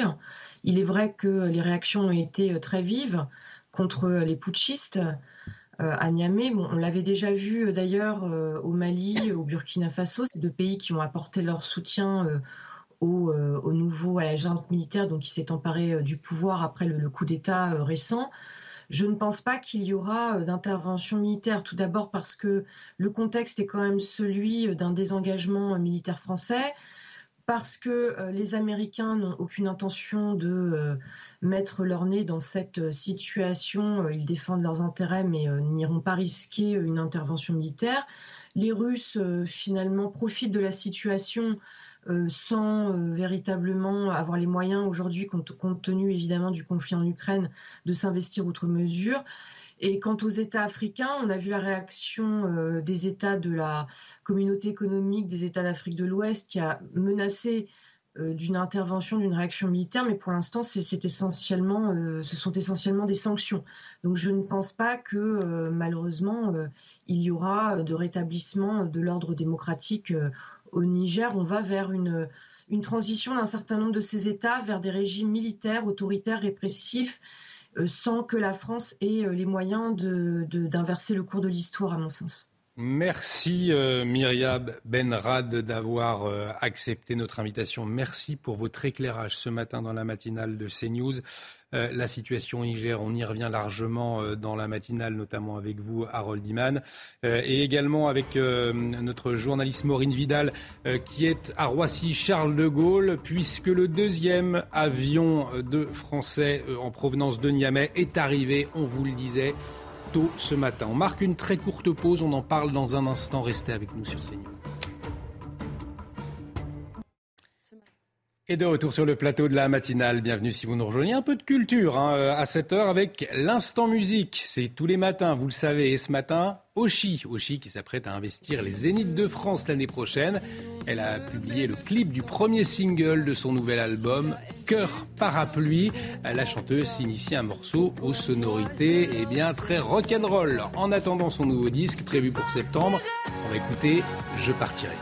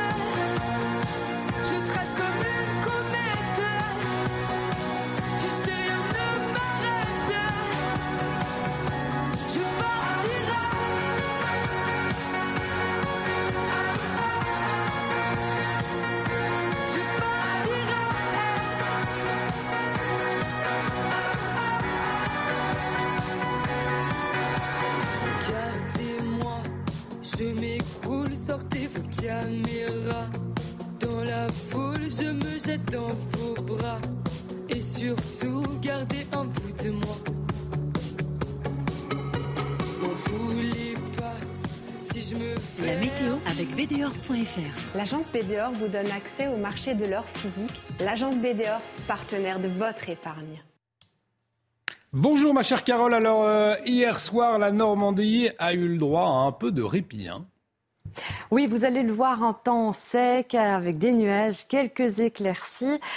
Et, mais malheureusement, euh, ce temps, ce beau temps, entre guillemets, ben, ça ne va pas durer ce matin. Si vous partez prendre les petits pains ce matin du côté de la Normandie ou encore de la Bretagne, va falloir prendre le ciré, mais pas le parapluie. Il va s'envoler. Regardez les rafales de vent, 80 à 90 km par heure euh, sur les côtes de la Manche. À l'intérieur des terres, ça va souffler également de 50 à 60 km par heure. Et ça sera pareil euh, sur la façade atlantique. Avec ces fortes rafales de vent, ces vents tempétueux, à ajouter à cela du nord de l'Aquitaine en remontant vers les régions du Grand Est, un ciel bien gris, avec des précipitations 20 à 40 litres d'eau par mètre carré. À l'arrière, nous allons retrouver nuages éclaircis et quelques précipitations, je vous le disais, le long des côtes de la Manche. Mais par contre, à l'avant, encore du grand beau temps sur le tiers sud de l'Hexagone. Dans le courant de l'après-midi, eh bien, cette, petite, perturbation, elle va glisser ici du Bordelais en remontant encore vers les régions du nord-est, en passant par le massif central. À l'arrière, nous allons retrouver nuages éclaircis et quelques averses. Et ici encore, le long des côtes de la Manche, un ciel bien gris avec des précipitations. Mais regardez euh, ce vent qui va souffler de 90 à 110 km par heure sur les versants les plus exposés, voilà, qui va perturber la navigation évidemment des plaisanciers et la vie des vacanciers encore euh, plein soleil. Ça sera l'été là autour du pourtour méditerranéen. Vos températures de ce matin, elles seront en légère hausse par rapport à, celles d'hier. 15 degrés pour Brest, 15 pour Reims, 23 pour Nice et dans le courant de l'après-midi, 33 degrés à Grenoble en écart thermique assez marqué avec seulement 18 petits degrés ici du côté de la Bretagne. Pour ces prochains jours, et c'est encore l'instabilité qui va l'emporter, notamment pour cette journée de jeudi avec un ciel de traîne ponctué de quelques orages. Nous garderons toujours ces rafales de vent euh, de 21 à 27 degrés. Vendredi, un hexagone coupé en deux. La moitié ouest va profiter enfin d'une période de répit avec du beau temps. Par contre, à l'est, nous aurons quelques orages. Et ce vent, il faudra surveiller évidemment le risque d'incendie qui risque d'être élevé vendredi et samedi. Une nouvelle perturbation par les côtes de la Manche partout ailleurs. Nuages éclaircis, mais intenses. Ça va faire du bien de 20 à 26 degrés. C'était la météo avec BDOR.fr. L'agence BDOR vous donne accès au marché de l'or physique. L'agence BDOR, partenaire de votre épargne. Bienvenue si vous nous rejoignez sur CNews. Bon réveil, il est 7 heures à la une de l'actualité ce matin. Ce deuxième avion qui a atterri ce matin à Paris, la France évacue ses ressortissants du Niger. La première évacuation massive au Sahel où les coups d'État se multiplient depuis 2020. On sera sur place à Roissy. Charles de Gaulle dans un instant retrouvera Maureen Vidal. Des commerçants excédés par les vols, ils choisissent d'afficher le visage des voleurs sur la devanture de leur magasin. Pourtant, c'est illégal, mais la pratique se multiplie comme à Nice. On le verra. Euh, Jérôme Jean, qui a créé le collectif Ralvol, sera avec nous à 7h10. Donald Trump inculpé pour avoir tenté d'inverser le résultat de l'élection de 2020. Une troisième mise en accusation au pénal de l'ex-président. C'est sans précédent pour un ancien chef d'État américain. Les explications depuis New York avec notre correspondante Fanny Chauvin. Et puis le pape François s'envole aujourd'hui pour Lisbonne pour les JMJ. Il est attendu par un million de jeunes pèlerins du monde entier avec au programme 11 discours et une vingtaine de rendez-vous. Le Portugal qui soigne la venue du souverain pontife. Et on démarre donc avec l'arrivée d'un deuxième avion en provenance du Niger. Il a atterri ce matin à Roissy-Charles de Gaulle. Charles de Gaulle où Maureen Vidal et Jules Bedeau sont également arrivés. Vous êtes sur place. Alors, je le disais que le premier avion, donc en provenance de Niamey, a atterri cette nuit à Roissy-Charles de Gaulle. Pardon, 262 personnes à bord. Exactement. Alors, donc, un deuxième avion est arrivé euh, peu avant 5 heures euh, du matin en provenance donc du Niger, euh, ici avec à son bord des centaines de personnes. Nous sommes ici au terminal 3 à Roissy-Charles de Gaulle. Des bus ont été mis en place pour évacuer au maximum les rapatriés. Forces de l'ordre et Croix-Rouge également sont présents. Dans la nuit, à 1h30 du matin, 262 ressortissants français et européens sont arrivés du Niger. Ils sont arrivés à bord d'un avion militaire, un Airbus A330 dont euh, une douzaine également de bébés à bord. Nigériens, portugais, belges ou encore éthiopiens et libanais ont également euh, débarqué euh, dans cet avion. Dans la journée ici, un autre avion des forces aériennes françaises au moins devrait arriver, avec à son bord toujours également hein, des centaines de personnes, dont beaucoup parmi eux de rapatriés français du Niger. Pour le moment, les heures sont assez approximatives. En tout, quatre avions sont prévus aujourd'hui afin de rapatrier les ressortissants français au maximum, dont les deux qui sont déjà arrivés entre cette nuit et ce matin. Sur les 1200 euh, Français euh, au Niger, environ 600 souhaitent rentrer selon Paris. Merci beaucoup euh, Maureen pour ces précisions. Maureen Vidal avec Jules Bedeau donc à l'aéroport Voici Charles de Gaulle. Alors sur les 1200 Français enregistrés hein, sur les listes consulaires au Niger, 600 d'entre eux, Sandra, 600 d'entre eux souhaitent rentrer en France. Exactement. Du coup, à leur arrivée sur Paris, ils se sont dit soulagés. On écoute. Depuis que ça a commencé, on n'est pas sorti de la maison, on est resté à l'intérieur jusqu'à ce qu'on nous a évacués. C'est toujours bien d'être rentré. On verra dans les jours et semaines prochaines euh, comment ça va évoluer là-bas. Et nous qui, qui, sommes assez attachés, on va suivre ça avec attention. Je suis content d'être ici. Je ne sais pas qu'est-ce qui va se passer euh, là-bas. Les choses sont un peu étendues. Comment, comment ça s'est Alors, mon cher Harold, comment euh, s'est préparée cette évacuation? Alors, il y a deux ministères qui s'en sont occupés. bon, en dessous de l'Élysée, bien sûr, mais c'est le ministère des Armées qui a fourni les avions, les équipages et la sécurité sur l'aéroport civil, qui normalement a été fermé. Mais le ciel a été réouvert pour eux.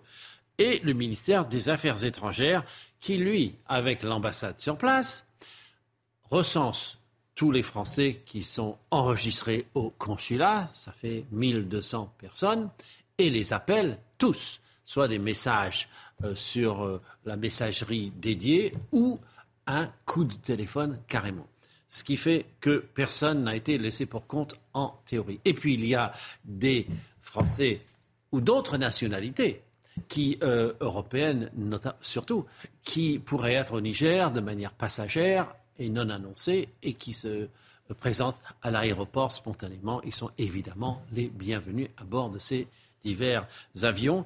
Et euh, voilà comment euh, cela se passe avec la bienveillance complète des forces armées nigériennes. Ce n'est pas un détail euh, à sous-estimer, car en 2004, quand il a fallu évacuer les Français beaucoup plus nombreux euh, à Abidjan en Côte d'Ivoire, il y a eu une intervention militaire euh, euh, puissante et des exactions et des hostilités dans la rue.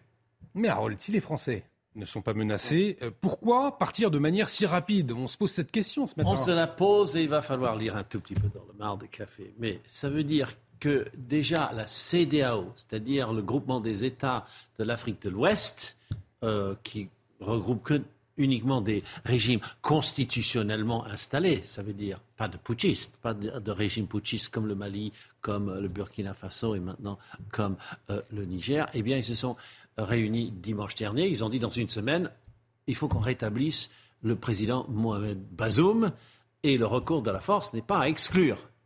Donc, devant de telles éventualités, et je rajoute que le Nigeria étant membre de la CDAO, elle peut avancer beaucoup de troupes si elle veut. Elle l'a déjà fait il y a longtemps au Libéria. Eh bien, dans ce cas-là, il ne faudrait pas qu'il y ait des civils sur place. Donc, c'est une sage précaution. Ça ne veut pas dire qu'il y aura une intervention militaire, mais ça veut également dire que la chose est possible et on a pris ses précautions. Merci beaucoup euh, Harold pour toutes ces précisions. Harold Iman, spécialiste des questions internationales pour CNews. Euh, on vient en France avec le bilan judiciaire des fêtes de Bayonne. Il a été euh, présenté hier et après cinq jours de, festivités, le parquet a annoncé l'ouverture, Sandra, l'ouverture de plusieurs enquêtes. Hein. Euh, quatre pour viol et une pour tentative de meurtre. Les auteurs présumés n'ont pas encore été identifiés. Nous en sommes au début des investigations, rappelle la magistrate. L'édition 2023 des Fêtes de Bayonne a rassemblé 1 300 000 festivaliers contre 1 million l'année précédente. Et on va prendre la direction des États-Unis à présent. Les États-Unis où Donald Trump a été de nouveau inculpé, cette fois-ci pour sa présumée tentative de renverser les résultats de la présidentielle de 2020 après sa défaite. Il fait face à quatre chefs d'inculpation, dont complot à l'encontre de l'État américain, euh, de l'État américain, entrave à une procédure officielle et atteinte aux droits électoraux. On fait le point avec Fanny Chauvin, notre correspondante à New York. C'est l'accusation la plus grave à laquelle fait face Donald Trump. On lui reproche d'avoir porté atteinte à la démocratie américaine en voulant rester au pouvoir. Mais malgré la gravité des faits et la multiplication des inculpations, eh bien Donald Trump résiste. Il peut compter sur le soutien de ses euh, fervents euh, partisans, car Donald Trump domine largement la course à la primaire euh, républicaine. On pourrait donc se retrouver en 2024 avec un duel Joe Biden-Donald Trump. Joe Biden, le président qui n'a pas réagi à à cette inculpation, alors que du côté de Donald Trump, eh bien, on dénonce une nouvelle fois une chasse aux sorcières, un discours qui galvanise ses troupes et qui fait aussi affluer les dons. Cet argent lui permet euh, notamment de payer ses faramineux euh, frais d'avocat.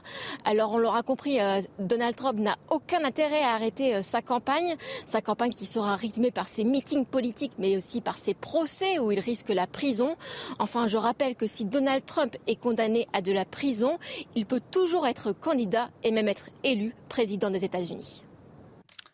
Retour en France avec euh, cette nouveauté. Depuis hier, plus de tickets systématiques à la caisse. Cette mesure change eh bien, le, quotidien des consommateurs. Alors pour les uns c'est bien, pour les autres un peu moins, Sandra. Oui, certains euh, se réjouissent de cette initiative. Ils parlent euh, d'une bonne initiative pour protéger l'environnement. D'autres en revanche sont plus sceptiques. Et les détails de Dounia Tangour. Voilà, à quoi ça sert, hein, c'est des vieux tickets. Un portefeuille rempli de tickets de caisse, bientôt de l'histoire ancienne. Depuis hier, le ticket de caisse n'est plus obligatoire en France. Il y a les clients que ça soulage. Ça me sert à rien, et puis bah, ça, ça, encombre le porte-monnaie. Euh. Donc non, j'en voyais pas l'utilité, c'était du papier de gâché. Pour l'environnement, je pense qu'on est tous euh, amenés à, à faire des efforts. D'autres s'inquiètent plutôt de ne pas pouvoir garder trace de leurs achats. Parce que certains, articles sont soumis à des garanties. Et d'autre part, ça me laissait la mémoire de mes dépenses. Et ça me permettait aussi de tenir mes comptes bancaires, de ne pas faire d'oubli et de me repérer. Mais le ticket ne disparaît pas totalement puisque l'acheteur peut demander une facture par SMS ou par email. Le ticket imprimé peut toujours être demandé aux commerçants. Il reste toutefois quelques exceptions comme les tickets automatiques pour les biens durables comme les appareils électroménagers ou encore la téléphonie, des tickets qui peuvent notamment servir de garantie pour le consommateur.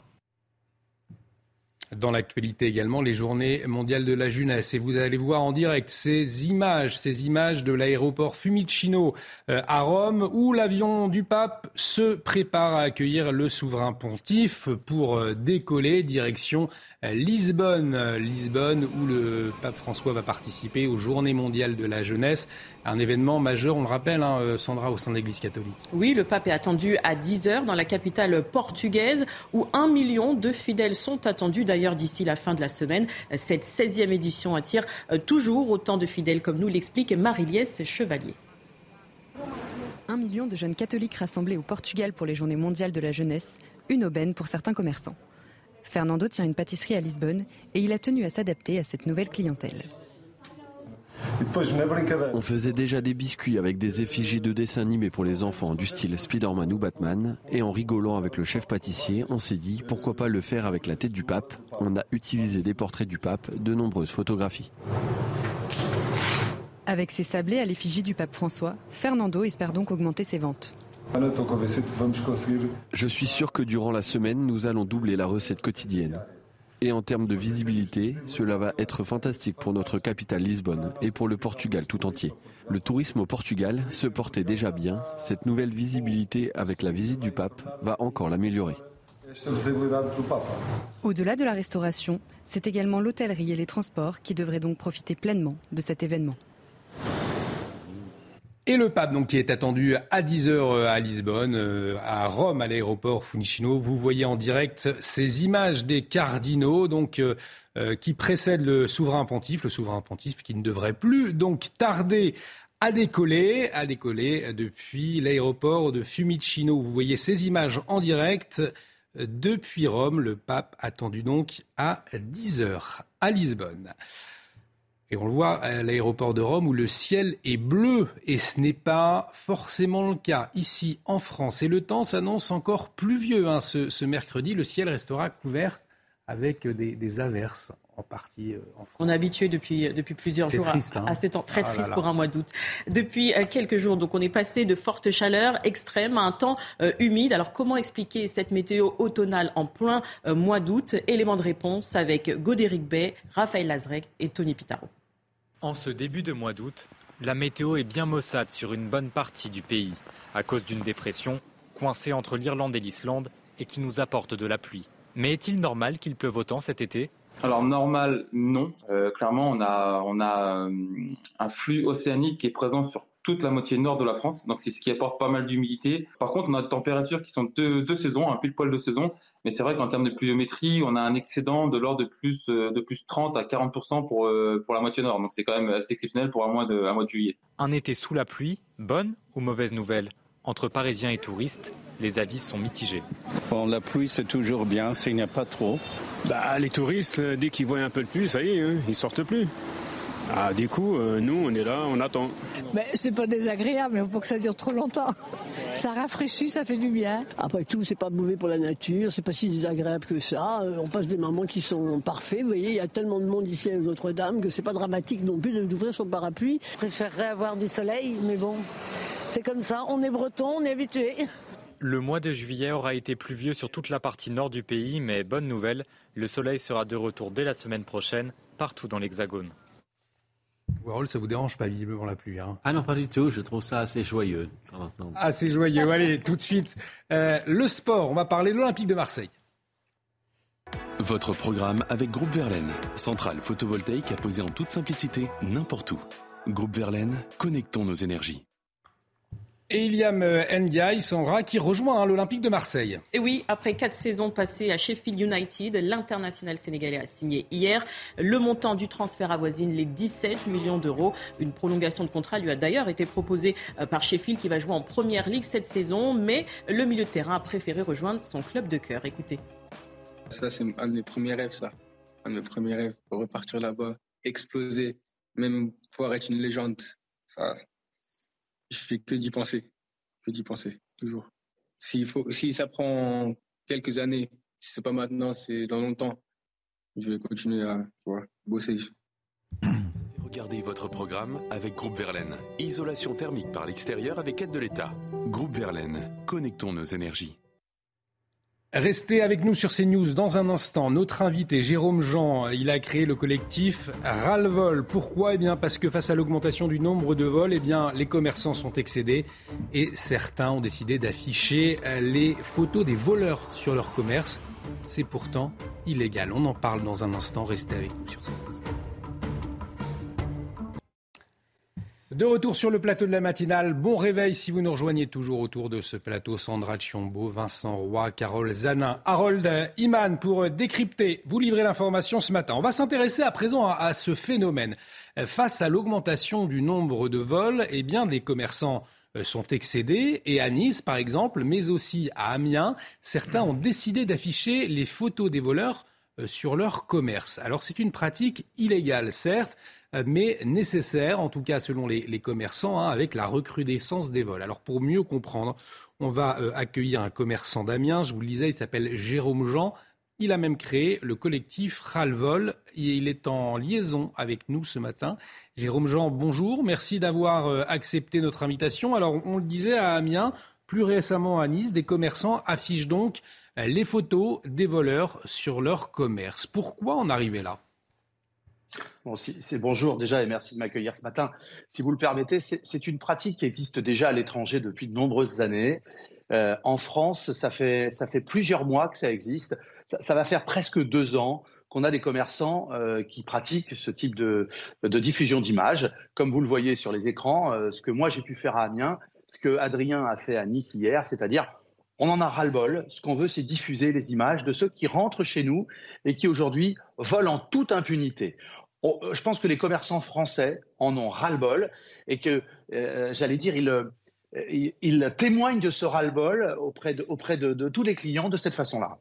Mais Jérôme c'est vrai que c'est illégal. Euh, cela va à l'encontre la, la, à de la présomption d'innocence. Euh, et pourtant, cette illégalité ne vous fait pas euh, reculer. C'est comme cela que les choses bougent, selon vous La méthode est efficace? Monsieur, euh, vous affichez des images à l'instant de quelqu'un qui chaparde dans, dans, ma boutique, en l'occurrence. Oui. vous croyez vraiment qu'il y a présomption d'innocence, là? Pour moi, c'est du flagrant délit. Alors, non, en tout cas, c'est ce, que dit, ce que dit la loi. Oui, oui. Eh bien, justement, je suis très content de vous annoncer que nous avons reçu ici au collectif Ralvol. je me permets justement d'afficher euh, ce, logo, j'espère que vous le voyez euh, très correctement.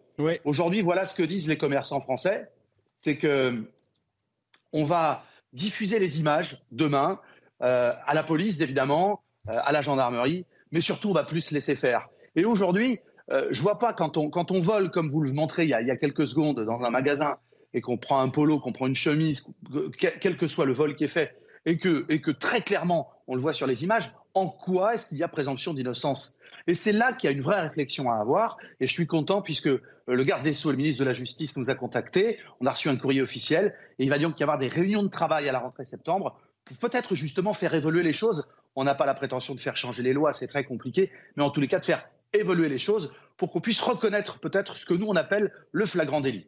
Ce que vous nous dites ce matin, c'est que euh, les autorités, la justice, la police euh, finalement est à, est à l'écoute et ne condamne pas votre démarche. Bien au contraire, ils vont dans votre sens aujourd'hui? Alors il y a deux choses dans ce que vous dites. Euh, effectivement, euh, Olivier Véran, le, le porte-parole du gouvernement, le premier est à l'écoute et a reçu des membres de l'association Ralvol.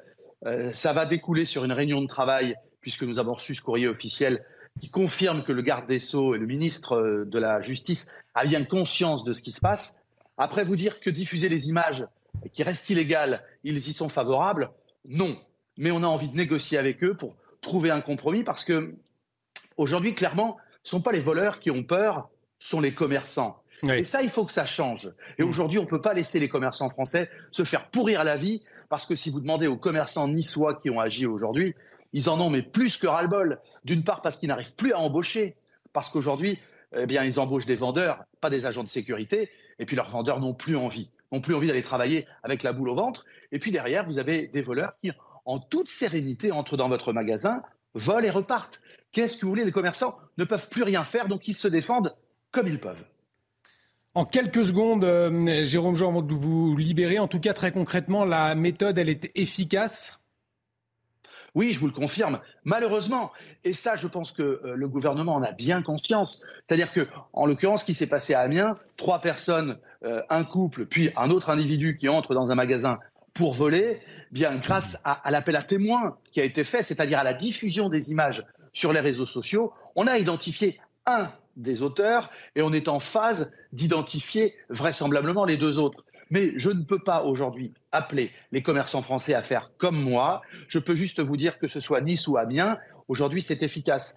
Et je terminerai parce que il faut quand même que tout le monde en ait bien conscience. Auprès du collectif Ralvol, on a la chance aujourd'hui d'avoir beaucoup de commerçants français qui sont fatigués, mais aussi beaucoup de clients. Beaucoup de clients qui en ont ras-le-bol aussi de voir régulièrement des gens entrer dans les magasins et tout piller. Parce qu'effectivement, en France, le vol à l'étalage, c'est un métier plutôt tranquille et bien rémunéré. Et ça, croyez-moi, il faut que ça change. On entend et on comprend votre colère ce matin. Euh, Jérôme Jean, merci d'avoir accepté notre invitation, fondateur du collectif Ralvol. Donc, on marque une très courte pause sur ces news. Restez avec nous. Dans un instant, on revient sur la situation au Niger. La France évacue hein, ses ressortissants à la suite du putsch euh, la semaine dernière.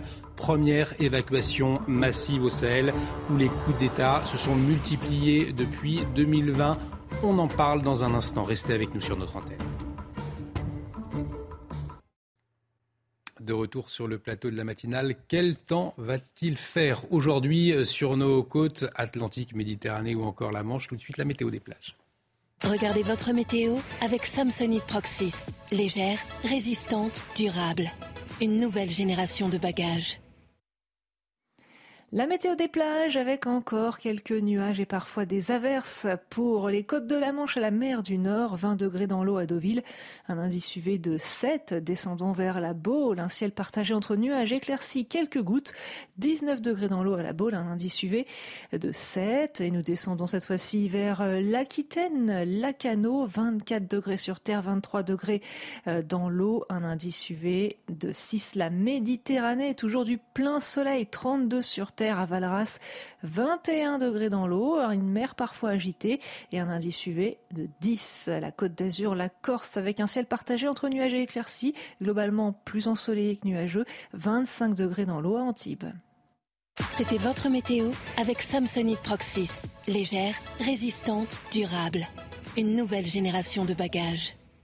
Et à quoi s'attendre dans le reste du pays? Tout de suite, on retrouve Carole Zanin pour la météo. La météo avec BDOR.fr. L'agence BDOR vous donne accès au marché de l'or physique. L'agence BDOR, partenaire de votre épargne. Alors Carole, un temps maussade hein, sur la Bretagne hier et cela va se poursuivre hein, aujourd'hui.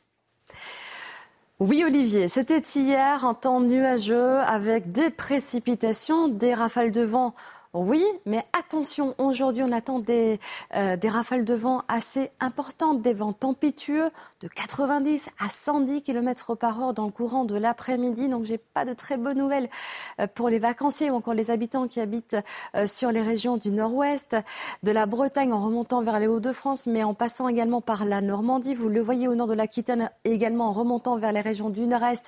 Et eh bien là, un ciel bien gris avec des précipitations 20 à 40 litres d'eau par mètre carré. Par contre, plus vous descendrez vers le sud, euh, plus le temps sera euh, clément. On poursuivra cet après-midi avec cette actualité et ce vent qui va s'intensifier. Attention sur la façade atlantique, mais également le long des côtes de la Manche.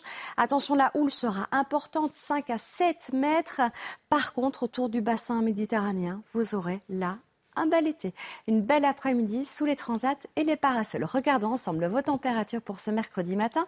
Elles oscilleront entre 15 et 23 degrés, 17 pour la rue parisienne, 15 à Brest, encore 23 euh, pour Nice. Et dans le courant de l'après-midi, on va encore flirter, même dépasser les 30 degrés pour Grenoble, encore du côté de Perpignan avec 30 euh, degrés. Regardez cet écart thermique, 18 hein, degrés seulement sous une ambiance bien automnale du côté de Brest, 23 pour les rues parisiennes et 24 degrés pour La Rochelle. La suite du programme s'annonce encore assez instable. Encore un petit peu de patience pour euh, cette journée de jeudi qui sera marquée par euh, des averses à caractère orageux, des rafales de vent. On surveillera le vent également autour de la Méditerranée puisque là le risque d'incendie risque d'être élevé. Mais regardez vendredi, enfin la Bretagne, la Normandie ou encore l'Aquitaine profiteront d'une belle météo alors qu'à la façade est il y aura des orages. Et la clé de 21 à 24 degrés pour vendredi. Et le début du week-end s'annonce assez instable encore sur les côtes bretonnes ou encore normandes, mais partout ailleurs en temps calme, sec, parsemé de quelques nuages qui devraient, et on l'espère, rester inoffensifs de 20 à 26 degrés. C'était la météo avec BDOR.fr. L'agence BDOR vous donne accès au marché de l'or physique. L'agence BDOR, partenaire de votre épargne. Il est 7h30, bienvenue si vous nous rejoignez sur CNews. À la une ce matin, un mois après les émeutes des habitants, toujours choqués après l'attaque du domicile du maire de l'Aïe, les Roses et les riverains pointent du doigt la responsabilité des parents, alors que l'exécutif tarde à donner le diagnostic promis. Un nouvel appel à manifester qui inquiète la police. Des partis d'extrême gauche appellent à une marche en septembre après celle interdite en juillet contre ceux qu'ils nomment les violences policières. Les syndicats de police pointent le risque de débordement et dénoncent un danger pour la République. Un deuxième avion a atterri ce matin à Paris. La France évacue ses ressortissants du Niger. La première évacuation massive au Sahel où les coups d'État se multiplient depuis 2020. On sera sur place à Roissy, Charles de Gaulle avec Maureen Vidal. Le nombre de tués sur les autoroutes a bondi en 2021. Consommation d'alcool, de drogue, de médicaments, c'est la première cause d'accident. Une hausse de comportements dangereux inquiétante. Et puis feu vert de la Haute Autorité de Santé pour rembourser un traitement préventif contre la bronchiolite, le Befortus, seul médicament permettant de prévenir l'apparition du virus chez tous les nourrissons. Il pourra être administré dès la rentrée de septembre. C'était donc il y a un mois, en plein cœur des émeutes causées par la mort de Naël à Nanterre. Le domicile du maire, souvenez-vous, de Laïle et Rose, avait été attaqué, un Sandra, et c'était à la voiture bélier. Et vous allez le voir aujourd'hui encore, les habitants de cette ville du Val-de-Marne restent sous le choc. Reportage signé Fabrice Elsner et Dounia Tangour. Un mois après cette nuit qui a marqué tous les esprits, place désormais au calme à Laïle et Rose. La vie a repris son cours mais les habitants restent toujours sous le choc après les violentes émeutes et l'attaque et tentative d'assassinat perpétrée au domicile du maire. Ça a été euh, inadmissible, c'est révoltant. Tout le monde l'a dit, hein. on ne s'attaque pas à, la maison euh, comme ça avec euh, quelqu'un dedans. Ça fait peur, ça se passait le soir et puis ils ont tout, tout abîmé. Malgré le retour à la tranquillité, les rues de la commune d'Île-de-France portent encore les stigmates de ces nuits de violence. La population craint de nouveaux débordements de la jeunesse et pointe également la responsabilité des parents. Et que les jeunes maintenant ils font n'importe quoi, ils, ne sont plus éduqués par les parents. Puis c'est tout. Ah oui, il y a beaucoup. Euh, il faudrait un peu les, les enfants qui soient un petit peu serrés quand même. Bâtiments détruits, abribus saccagés, un mois après ces émeutes urbaines. Comme de nombreuses villes, la île et Rose tente de se relever doucement et s'active à la reconstruction. Vincent Roy, écrivain et journaliste, est avec nous pour décrypter l'actualité. Et justement, euh, un mois après les émeutes, on attendait un diagnostic de l'exécutif. Il tarde à venir, visiblement. Oui, on n'a on rien eu. Vous avez vu, c'est intéressant parce que finalement, les deux informations euh, marchent ensemble. Euh, un mois après, silence de l'exécutif, hmm. dans le même temps, ou en même temps, pour reprendre la, célèbre formule euh, macronienne, un appel à manifester pour des violences policières, contre des violences policières. là, dans le cas de la. Rose, il ne s'agit pas de violences policières, ce sont bien des violences de garnements, qui, quand je dis garnement, je suis sympathique, qui vont euh, dans le, euh, la maison du maire. Donc, c'est intéressant de voir le climat délétère dans lequel nous vivons et, le, et la scandaleuse, le scandaleux appel euh, à manifester qui va se produire, dont, euh, je le rappelais tout à l'heure, euh, le Parti communiste se tient à l'écart. C'est intéressant à noter. On va y revenir justement. Avec un certain courage. Et on va y revenir justement sur cet appel à manifester par l'extrême gauche contre ce qu'ils appellent les violences policières. Mais avant, on revient sur ce braquage impressionnant en plein cœur de Paris. Une joaillerie Piaget visée. Hein. Cela s'est passé hier après-midi, rue de la Paix, Sandra et trois personnes, dont une femme, ont pris la fuite avec un butin estimé entre 10 et 15 millions d'euros. Les explications de Marine Sabour. Il est 13h hier, rue de la Paix, dans le deuxième arrondissement de Paris. Trois individus braquent cette bijouterie et repartent à pied, puis sur un deux roues avec un butin estimé à plus de 10 millions d'euros. Une scène en plein cœur de la capitale, à seulement un kilomètre du ministère de l'Intérieur. Les braqueurs seraient d'origine sud-américaine, parmi eux une femme qui est entrée en premier avec un autre individu, se faisant passer pour un couple. C'est elle qui a permis au troisième braqueur de pénétrer dans l'enceinte du magasin. Tous les trois se seraient rendus à plusieurs reprises dans la bijouterie avant de la braquer, repérant ainsi les multiples défaillances en matière de protection, à commencer par l'absence de sas de sécurité à l'entrée selon nos confrères du Parisien. Une enquête en flagrance pour vol à main armée en bande organisée et séquestration en bande organisée a été ouverte. Et nous l'évoquions à l'instant, cet appel à manifester. Alors je cite, nous appelons à reprendre la rue samedi 23 septembre. Voilà le message lancé par une cinquantaine d'organisations dont la CGT et la France insoumise. Alors qu'est-ce qu'ils réclament précisément, Sandra? La réforme de la police d'un côté et la justice sociale dans les quartiers euh, populaires. Deux manifestations prévues en juillet dernier, euh, d'ailleurs, avaient été interdites. Bruno Bartosetti, secrétaire national unité SGP, euh, police zone sud, dénonce une haine anti-flic. Écoutez. On craint des débordements dans ce genre de manifestation parce qu'on voit bien que malheureusement, ce qui est attisé, c'est la haine. Voilà, c'est la haine à l'endroit d'une institution et pas que la nôtre d'ailleurs. Euh, je trouve, ceci euh, plus que regrettable. Après, ils ont bien sûr le droit de manifester, ils ont le droit de, s'exprimer, mais on sait qu'il va y avoir un fond haineux euh, là derrière. Et je trouve vraiment regrettable qu'on mette ainsi en danger notre République. Et encore une fois, à travers ces, mouvements de colère, va, on va cibler l'institution police en les traitant de, notamment les policiers bien sûr, d'homophobes, de, racistes, de violents. Euh, c'est quand même très caricatural. Hein. Donc leur manifestation sera, à mon sens, aussi très caricaturale. Ce policier, euh, Vincent Roy, qui parle de haine anti-flic, il faut interdire, selon vous, cette manifestation de septembre. C'est ce que vous attenderiez des autorités? Je ne sais pas, est-ce que nous vivons en démocratie, on n'interdit pas les manifestations comme ça. Il y, a, un cadre légal qui doit euh, s'appliquer. En tous les cas, la volonté euh, d'un certain nombre de partis politiques et d'associations euh, de remettre de l'huile sur le feu alors qu'on peut très bien et raisonnablement imaginer qu'il s'agirait d'apaiser est patent. Euh, vraiment, il y a cette volonté.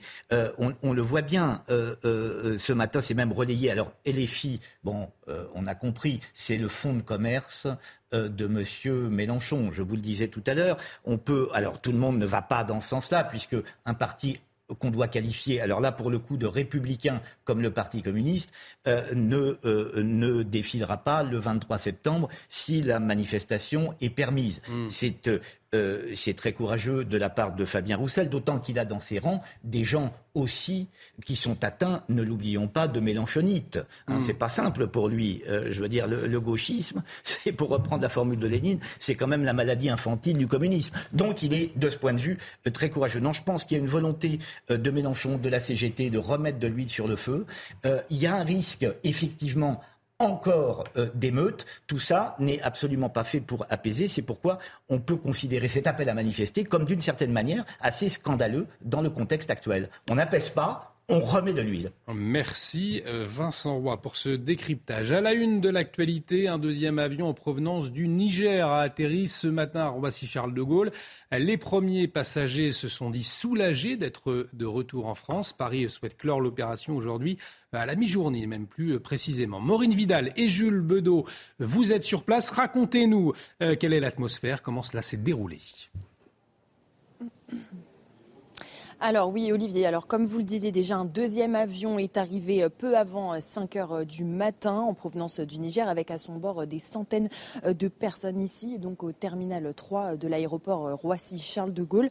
Des bus ont été mis à disposition pour évacuer les rapatriés. Forces de l'ordre et Croix-Rouge sont également présents. Évidemment, l'émotion était palpable ici tout à l'heure. Pour le moment, il n'y a pas grand monde.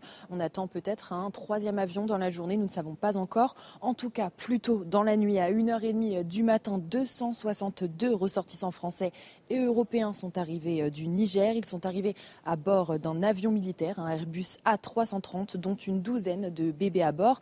Parmi eux également des Nigériens, Portugais, Belges ou encore Éthiopiens et Libanais. Dans la journée ici, donc, comme je vous le disais, un autre avion des forces aériennes françaises au moins devrait euh, arriver avec à son bord toujours des centaines euh, de personnes, dont évidemment beaucoup de rapatriés français du Niger. Pour le moment, les heures sont assez approximatives. En tout cas, Quatre avions sont euh, prévus euh, aujourd'hui afin de rapatrier les ressortissants français euh, au maximum, dont les deux qui sont déjà arrivés dans la nuit et dans la matinée. Sur les 1200 Français au Niger, environ 600 souhaiteraient rentrer, selon Paris. Merci beaucoup Maureen pour toutes ces précisions. Maureen Vidal avec Jules Bedeau, donc en duplex de Roissy-Charles de Gaulle. Harold Liman, comment se déroulent ces évacuations, à la fois sur le plan diplomatique, mais également militaire? Alors, il y a deux ministères, justement le ministère des Armées qui fournit euh, les avions et qui fournit les équipages et qui sécurise l'aéroport de Niamey de manière ben, un peu légère quand même, mais il y a une base française juste à quelques centaines de mètres de l'aéroport. Donc, c'est faisable. C'est le ministère des Affaires étrangères, lui, avec son ambassade sur place, qui va chercher les civils qui veulent partir. Donc ils ont une liste consulaire avec 1200 noms, euh, mais seulement 600 personnes se sont manifestées. Ils ont tous été contactés euh, par des messageries euh, dédiées ou même par coup de téléphone. Et il y a des gens qui n'étaient même pas sur les listes qui se sont présentés à l'aéroport. Donc tout ce monde-là a été donc cornaqué par le ministère des Affaires étrangères. ça se passe vraiment bien et les forces nigériennes n'ont pas du tout été hostiles à ces mouvements, ni même la population. Et si les Français ne sont pas menacés sur place, pourquoi partir si rapidement, Harold? Ah, c'est la grande question. Parce que, bon, déjà, euh, le groupe des pays de l'Afrique de l'Ouest, la CDAO, avec le, Nigeria en tête, qui ne comporte que des membres qui, ont des gouvernements constitutionnels. Aucun putschiste dans ce groupe.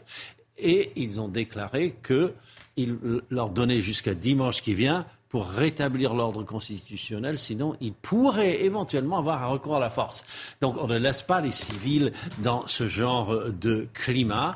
Euh, la France n'a pas fait des, euh, des, menaces dans ce sens, ni encore moins les États-Unis, mais c'est sûr qu'on serait euh, visé si tout à coup l'armée nigériane apparaissait dans les rues de Niamey, ce qu'elle a déjà fait il y a une vingtaine d'années.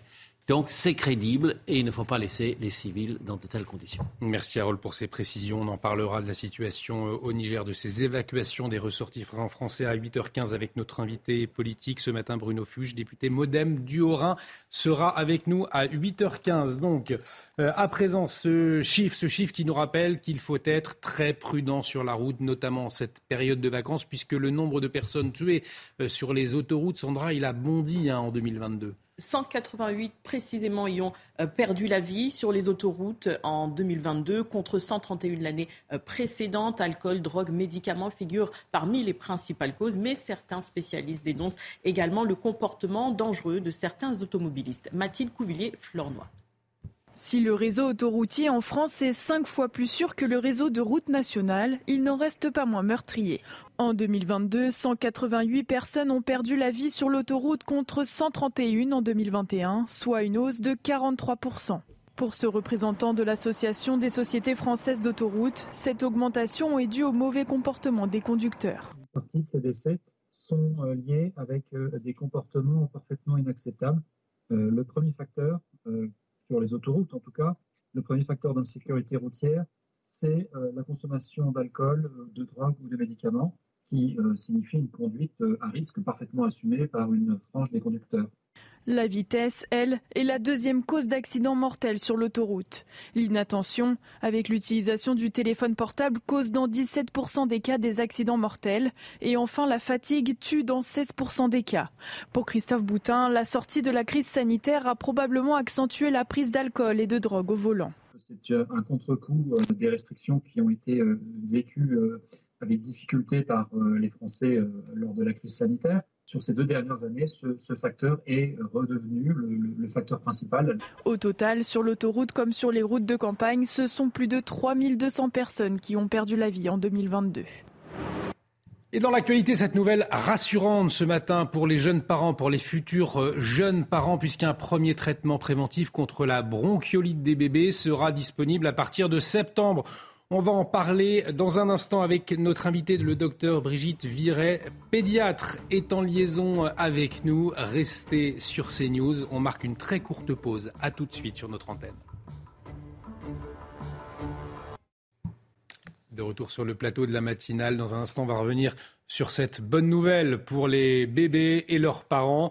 Euh, un premier traitement préventif contre la bronchiolite disponible très bientôt. On en parle tout de suite avec le docteur Brigitte Viret, pédiatre. Mais avant les dernières informations, qu'est-ce qu'il faut retenir, ma chère Sandra? Un deuxième avion en provenance de Niamey a atterri ce matin à Roissy-Charles de Gaulle. D'autres avions en provenance du Niger sont attendus dans les prochaines heures. Sur les 1200 Français enregistrés sur les listes consulaires au Niger, 600 d'entre eux souhaitent rentrer en France. Paris souhaite clore l'opération à la mi-journée aujourd'hui. Quatre avions de rapatriement sont prévus pour l'instant.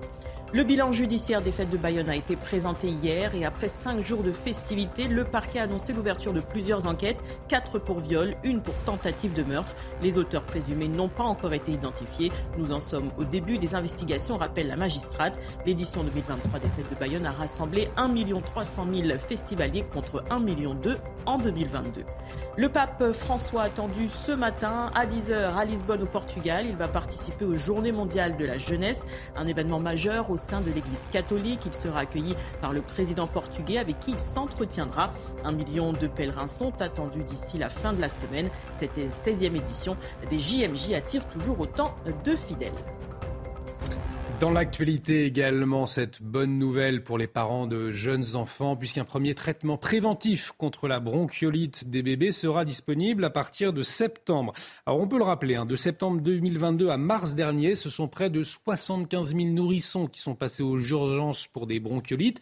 Ce sont les chiffres de Santé publique France. On va en parler tout de suite avec le docteur Brigitte Viret, euh, pédiatre, qui est en liaison avec nous. Docteur, bonjour, merci d'avoir accepté notre invitation. Euh, pour nous éclairer sur ce traitement préventif. Peut-être avant, rappelez-nous, c'est quoi précisément une bronchiolite, la bronchiolite de ces nourrissons? Alors c'est une infection virale qui touche euh, essentiellement les petits nourrissons et qui au départ euh, commence comme une simple rhinopharyngite et qui évolue avec une toux de plus en plus importante et une gêne respiratoire avec une respiration qui est rapide et sifflante. Et euh, c'est à partir de cette gêne respiratoire où ça peut devenir embêtant quand c'est un tout petit nouveau-né, parce que effectivement, euh, ils ont de plus en plus de mal, par exemple, à s'alimenter, et souvent, ils sont obligés d'être hospitalisés. Et de plus en plus, justement, d'hospitalisation ces dernières années, pour quelles raisons alors ça a été surtout pendant cette période, euh, cet automne-là, euh, comme vous l'avez dit, de septembre à mars. Les autres années, ce n'était pas aussi important. Euh, je pense qu'on est sorti d'une période avec des gestes barrières qui avaient été finalement bien respectés. Et à partir du moment où on les a arrêtés, bah, toutes les infections virales sont revenues. Il y a donc à présent l'arrivée de ce traitement, premier traitement préventif. Une bonne nouvelle, donc, il est destiné à, à, tous, les à tous les nourrissons? Oui. Euh, c'est l'intérêt parce qu'il existait déjà euh, un, traitement, mais qui était que pour les grands prématurés et qui nécessitait de faire une injection par mois. là, ça va concerner absolument tous les enfants, enfin tous les enfants dans la première année de vie, et c'est une seule injection au départ de la période euh, effectivement à risque de bronchiolite. Et là, ils sont tranquilles pendant euh, tout l'hiver. Donc ils sont tranquilles, ça veut dire que euh, ce traitement préventif permet réellement d'empêcher la maladie et non de l'amoindrir. Alors, ça dépend. Euh, on peut quand même faire euh, une bronchiolite, mais effectivement de façon nettement moins importante. Il est estimé à peu près que 8 hospitalisations sur 10 seront évitées grâce à ce traitement. Une dernière question avant de vous libérer. Euh, on sait qu'il y a toujours des interrogations, des, appréhensions autour d'un nouveau traitement. dans ce cas-là, c'est un traitement qui est bien connu, pas de risque d'effets secondaires pour les nourrissons? Non, pas de risque d'effet secondaire. Et euh, comme je vous le disais tout à l'heure, ça existait déjà, mais sous une autre forme pour les grands prématurés. Euh, donc euh, on est effectivement en terrain connu. Un grand merci, docteur, pour toutes ces précisions, docteur Brigitte Viret. pédiatre, donc merci pour toutes ces informations concernant ce nouveau traitement préventif donc disponible à la rentrée pour tous les nourrissons contre la bronchiolite. Dans un instant, euh, on accueille Paul Sugy. Bonjour mon cher Paul, on va revenir avec nous sur cette invitation d'Europe Écologie Les Verts qui fait polémique, celle du rappeur Médine. Une provocation inutile ou pas? Vous nous le direz. C'est tout de suite sur CNews. Restez avec nous. De retour sur le plateau de la, matinale avec vous, Paul Sugy pour l'édito politique. Alors, les journées d'été d'Europe Écologie Les Verts, elles se tiendront du 24 au 26 août au Havre. Il y aura quelques invités de marque. On peut citer François Ruffin, on peut aussi citer euh, Benoît Hamon, par exemple. Euh, mais Paul, depuis quelques jours, c'est surtout d'un autre invité que tout le monde parle. Hein. Oui, c'est une autre guest star. C'est aussi le local de l'étape. Hein. Il s'agit du chanteur Avray Medine, chanteur-rappeur. Euh, bon, c'est effectivement dans sa ville que se produisent les journées d'été. Ça a probablement paru logique pour cette raison aux organisateurs de l'inviter. Mais enfin, ça a fait polémique. Il aura une table ronde avec Marine Tondelier, la secrétaire générale d'Europe Écologie Les Verts sur le thème La force de la culture face à la culture de la force. Euh, et donc si ça fait polémique, c'est parce que Médine euh, est connu déjà pour un certain nombre de propos tenus dans ses chansons ou pour des engagements politiques qui eux-mêmes ont fait politique. Alors on peut les rappeler, euh, il y en a quelques-uns. D'abord, il a sorti un album Djihad, ça ne s'invente pas, avec en illustration un sabre qui faisait effectivement penser à un sabre de djihadiste dans les plus purs codes graphiques de ce que peut produire Al-Qaïda ou l'État islamique. Par ailleurs, il devait se produire en concert au Bataclan. Ça avait fait là aussi polémique. Finalement, il avait de lui-même renoncé à s'y produire euh, pour ne pas euh, notamment offenser les familles des victimes. Euh, Medine, il est connu aussi pour une chanson qui s'appelle Danse laïque, dans laquelle il propose rien de moins que de crucifier les laïcars, comme à Golgotha, je le cite. Et puis surtout, il y a quelques mois, il s'était fâché avec des élus de droite parce que ces derniers avaient demandé l'annulation de son concert dans le sud, je ne sais plus où exactement, et donc à Agen, dans lequel il se mmh. produisait lui-même en concert, il avait fait frapper sur une euh, pignada euh, qui était à l'effigie d'élus euh, de droite et extrême droite. Ça avait fait réagir beaucoup, notamment Marine Le Pen à l'époque. Et donc, pour toutes ces raisons, effectivement, on entend un certain nombre de voix dénoncer cette invitation pour le moins curieuse et provocatrice. Vous avez l'air un peu caustique ce matin, mon cher Paul. Selon vous, est-ce qu'on en fait trop? Euh, Disons que je crois qu'il y a des accusations qui sont fondées et d'autres qui le sont moins. Une chose est certaine, c'est que on peut pas dire que Medine soit un promoteur du djihadisme et les gens ne se radicalisent pas en écoutant ses chansons. Euh, il faut quand même euh, rétablir aussi les choses dans leur contexte. Medine joue sur cette provocation permanente. On peut le dénoncer, on peut penser que c'est maladroit, voire offensant, mais en tous les cas, il ne faudrait pas non plus en faire un prédicateur de, de, de l'islamisme le plus radical, ce qu'il n'est pas. En revanche, il y a effectivement des, des, critiques qui sont bien plus fondées. Je sais pas si elles justifieraient des interdictions de ces concerts, mais en tous les cas, elles permettent de s'interroger, de mettre en perspective euh, son invitation dans un contexte politique. Car oui, Medine est un chanteur très politique, avec un discours qui est bien connu maintenant, qui défend une vision communautariste, presque revancharde euh, de l'identité. Il avait en fait commencé un, dès euh, le tout début de sa carrière, en 2004, en sortant un album qui s'appelait 11 septembre, récit du 11e jour, et dans lequel il défendait, chanson après chanson, l'idée au fond, la communauté musulmane en France était victime d'une forme de répression injuste et, euh, très sévère, euh, suite euh, notamment aux attentats du 11 septembre aux États-Unis. Raison pour lesquelles aussi il s'est rapproché du très peu fréquentable parti des indigènes de la République, Douria Boutelja, qui lui-même défend une vision postcoloniale de la France, qui voudrait nous faire croire que la France est un pays où le racisme est présent de manière systémique dans nos institutions. C'est ce discours-là que défend Médine, chanson après chanson. Il relaye aussi euh, Médine est français, mais son père était d'origine algérienne, hein, et il relaye très régulièrement la propagande anti-française du régime algérien, une vision là aussi même revancharde euh, des événements d'Algérie euh, dans les années 60. Et donc tout ceci en fait, eh bien effectivement, quelqu'un qui a un discours qui ne permet pas, par exemple, de pacifier les relations entre les euh, immigrés ou les descendants d'immigrés et euh, le reste de la communauté nationale. Bon, euh, ça fait un certain nombre de raisons pour lesquelles on pourrait prendre des distances avec le discours politique qu'il tient, que ce soit hors scène ou dans ses chansons. Mais dans les chansons de, de Médine, vous l'expliquez, il y a parle pas d'écologie, hein, aucun rapport avec l'écologie. Ah non, non, ça c'est sûr. A priori, il n'a pas encore fait des chansons pour euh, euh, proposer de composter ses déchets ou de rouler en voiture électrique. Ou alors je ne connais pas tout son répertoire, mais croyez-moi, j'ai quand même bossé pour cette chronique. Non, euh, ce que disent Europe Écologie Les Verts d'ailleurs, c'est que peu importe qu'il n'ait pas grand-chose à voir avec l'écologie, eux ils l'invitent parce qu'il a eu un discours depuis quelques semaines sur Naël et sur les violences policières très prononcé. Et puis par ailleurs, il a fait depuis des années et des années du combat contre l'extrême droite l'un de ses étendards. Euh, d'ailleurs, Marine Tondelier le dit, hein, nous avons des combats communs.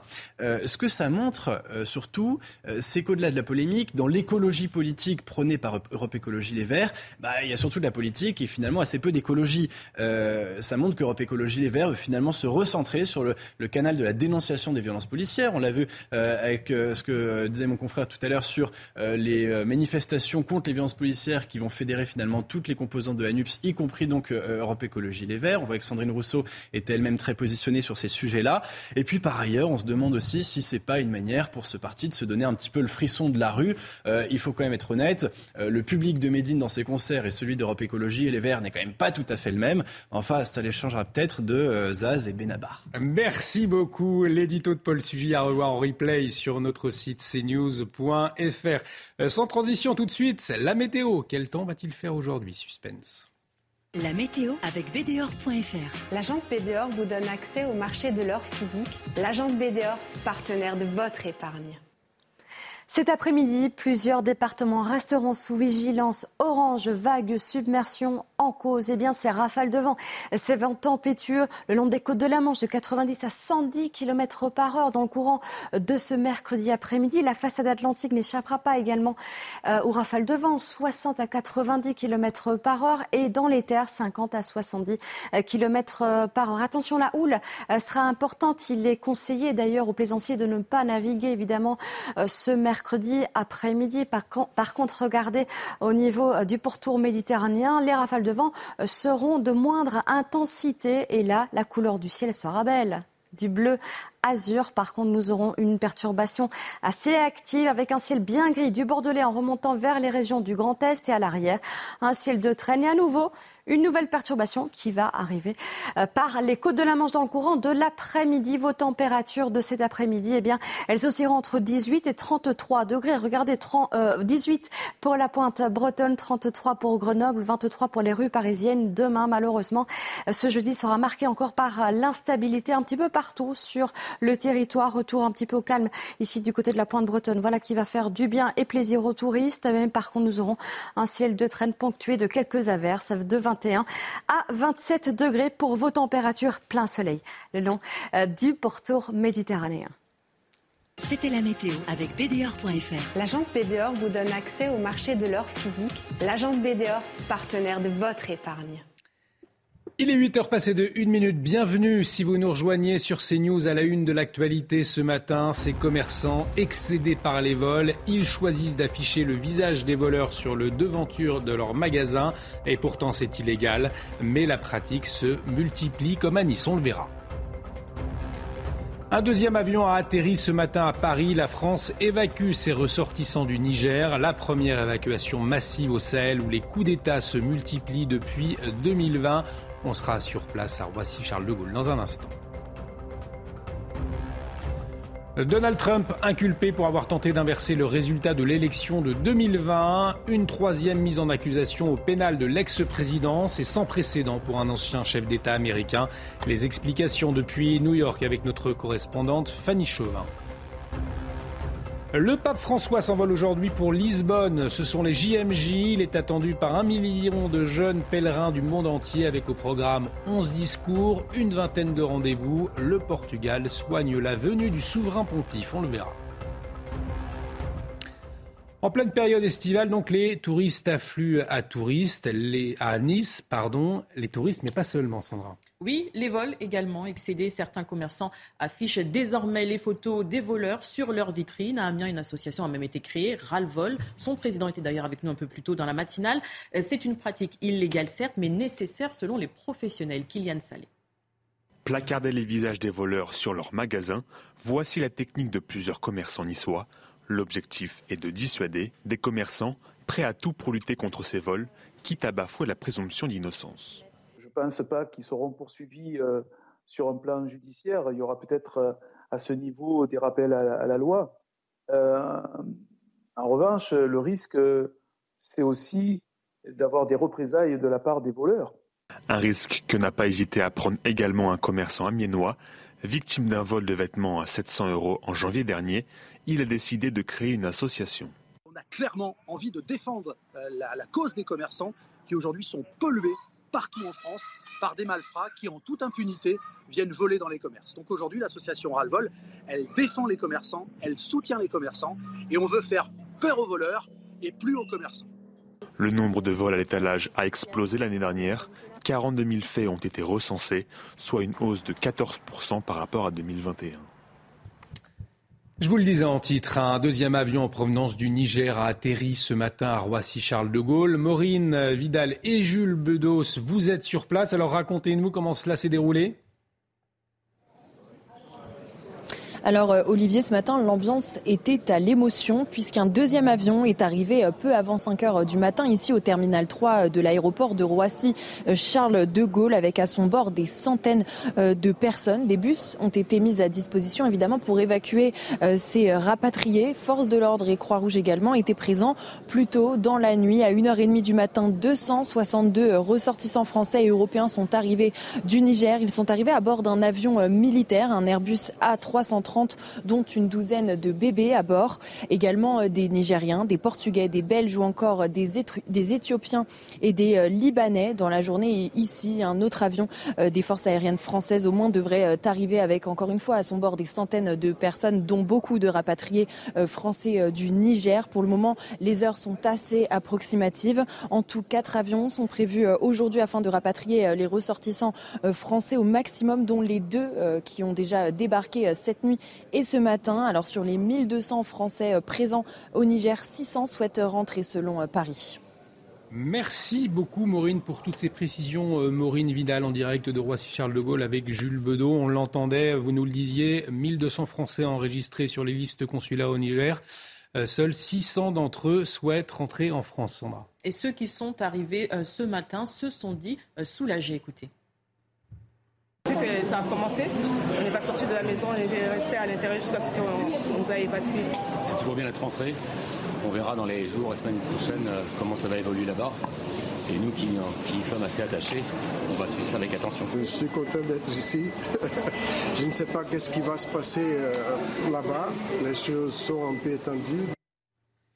Le bilan judiciaire des fêtes de Bayonne, il a été présenté hier. Et après cinq jours de festivités, eh bien, le parquet a annoncé, Sandra, l'ouverture de plusieurs enquêtes. Hein. Quatre pour viol, une pour tentative de meurtre. Les auteurs présumés n'ont pas encore été identifiés. Nous en sommes au début des investigations, rappelle la magistrate. L'édition 2023 des fêtes de Bayonne a rassemblé 1 300 000 festivaliers contre 1 million en 2022. Et on va prendre la direction des États-Unis avec Donald Trump, de nouveau inculpé, mais cette fois c'est pour sa présumée tentative de renverser les résultats de la présidentielle de 2020. C'était après sa défaite. Exactement, il fait face à quatre chefs d'inculpation, dont complot à l'encontre de l'État américain, entrave à une procédure officielle et atteinte aux droits électoraux. Il pourrait comparaître pendant la campagne électorale l'année prochaine. Allez, retour en France avec cette nouveauté, plus de tickets de caisse systématiques, et cela depuis hier. Cette mesure, bien évidemment, change le quotidien des consommateurs. Il y a ceux qui sont pour, et puis les autres, qui sont Exactement. un peu plus sceptiques. Hein. Ceux qui sont pour, ils se réjouissent, ils partent d'une bonne initiative pour la protection de l'environnement. D'autres, en revanche, sont plus sceptiques, comme nous l'explique Dounia Tangour. Voilà, quoi, voilà à quoi ça sert, hein, c'est des vieux tickets. Un portefeuille rempli de tickets de caisse, bientôt de l'histoire ancienne. Depuis hier, le ticket de caisse n'est plus obligatoire en France. Il y a les clients que ça soulage. Ça me sert à rien, et puis bah, ça, ça encombre le porte-monnaie. euh, Donc non, j'en- j'en voyais pas d'utilité, c'était du papier de gâché. Pour l'environnement, je pense qu'on est tous euh, amenés à, à faire des efforts. D'autres s'inquiètent plutôt de ne pas pouvoir garder trace de leurs achats. Parce que certains, certains articles sont soumis à des garanties? Et d'autre part, ça me laissait la mémoire de mes dépenses. Et ça me permettait aussi de tenir mes comptes bancaires, voilà, de ne pas faire d'oubli et de me repérer.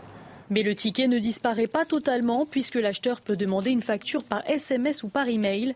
Le ticket imprimé peut toujours être demandé aux commerçants. Il reste toutefois quelques exceptions comme les tickets automatiques pour les biens durables comme les appareils électroménagers ou encore la téléphonie. Des tickets qui peuvent notamment servir de garantie pour le consommateur.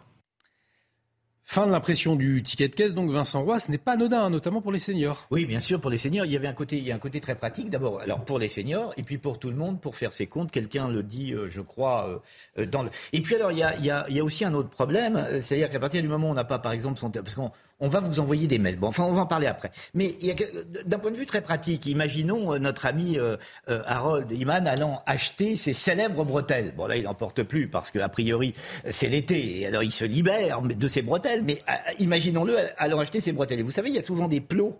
Euh, euh, pour, euh, pour éviter bah, justement les vols, vous voyez, comme, comme quoi tout est lié. Comment, s'il passe en sortant du magasin avec dans son sac ces, ces fameuses bretelles et un plot qui est resté malencontreusement dedans, ça se met à sonner, comment va-t-il justifier son achat Comment euh, va-t-il pouvoir prouver qu'il a réellement payé ses bretelles? C'est une vraie interrogation. Enfin, dernière chose, j'ajoute qu'on nous explique pour des raisons écologiques, et c'est toujours ce que m'a, d'ailleurs c'est ce que m'a soufflé euh, Harold Liman tout à l'heure, et avec beaucoup de justesse, euh, on nous dit non, pour des raisons écologiques on supprime le ticket, mais le mail n'est pas euh, neutre d'un point de vue écologique. Le mail pollue.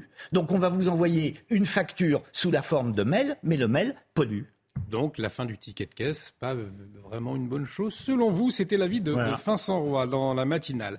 Euh, l'actualité également marquée par les journées mondiales de la jeunesse. Le pape François qui a attendu ce matin à Lisbonne, hein, aux alentours de 10 heures, pour participer à ces JMJ. Exactement, c'est un événement euh, majeur de l'Église catholique. Un million de pèlerins sont attendus euh, d'ici la fin de la semaine. Le pape va prêcher ce dimanche. Cette 16e édition attire toujours autant de fidèles. Et ce mercredi 2 août, vous savez, Sandra, ce n'est pas un jour comme les autres. Alors pourquoi? Eh bien Parce que c'est ce qu'on appelle la journée du dépassement. Euh, cela signifie que depuis aujourd'hui, l'humanité, elle vit à crédit. Exactement. Ce mercredi marque le jour où l'humanité a consommé l'ensemble des ressources que la Terre peut produire en une année. Les 151 jours restants se feront donc en déficit écologique. J'ai envie de vous poser cette question à présent. Qu'est-ce que vous feriez avec un milliard euh, de dollars? Un milliard de dollars, c'est le montant de la cagnotte du méga million aux États-Unis. C'est énorme. Oui, c'est le sixième plus gros jackpot de l'histoire du pays. Pas de gagnant hier, comme d'ailleurs depuis le 18 avril dernier. Les chances de remporter cette somme sont minces, environ une sur 302 millions. Mais les Américains continuent d'y croire et d'acheter des billets. Voilà, y croire, penser à ce qu'on pourrait faire si jamais on gagnait. Ça permet de rêver aussi d'acheter euh, un ticket. Euh, c'était le slogan d'ailleurs d'une publicité euh, du loto, me semble-t-il. Restez avec nous, on va marquer une très courte pause. On va revenir sur la situation au Niger, la France qui rapatrie ses ressortissants. On va parler avec notre invité politique. C'est dans un instant sur CNews.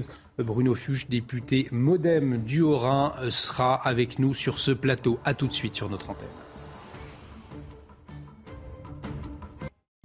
De retour sur le plateau de la matinale, bienvenue si vous nous rejoignez pour l'interview politique. Nous accueillons ce matin Bruno Fuchs, bonjour. Bonjour. Vous êtes député modem du Haut-Rhin. Dans l'actualité, bien évidemment, la situation au Niger et Paris euh, qui évacue ses ressortissants.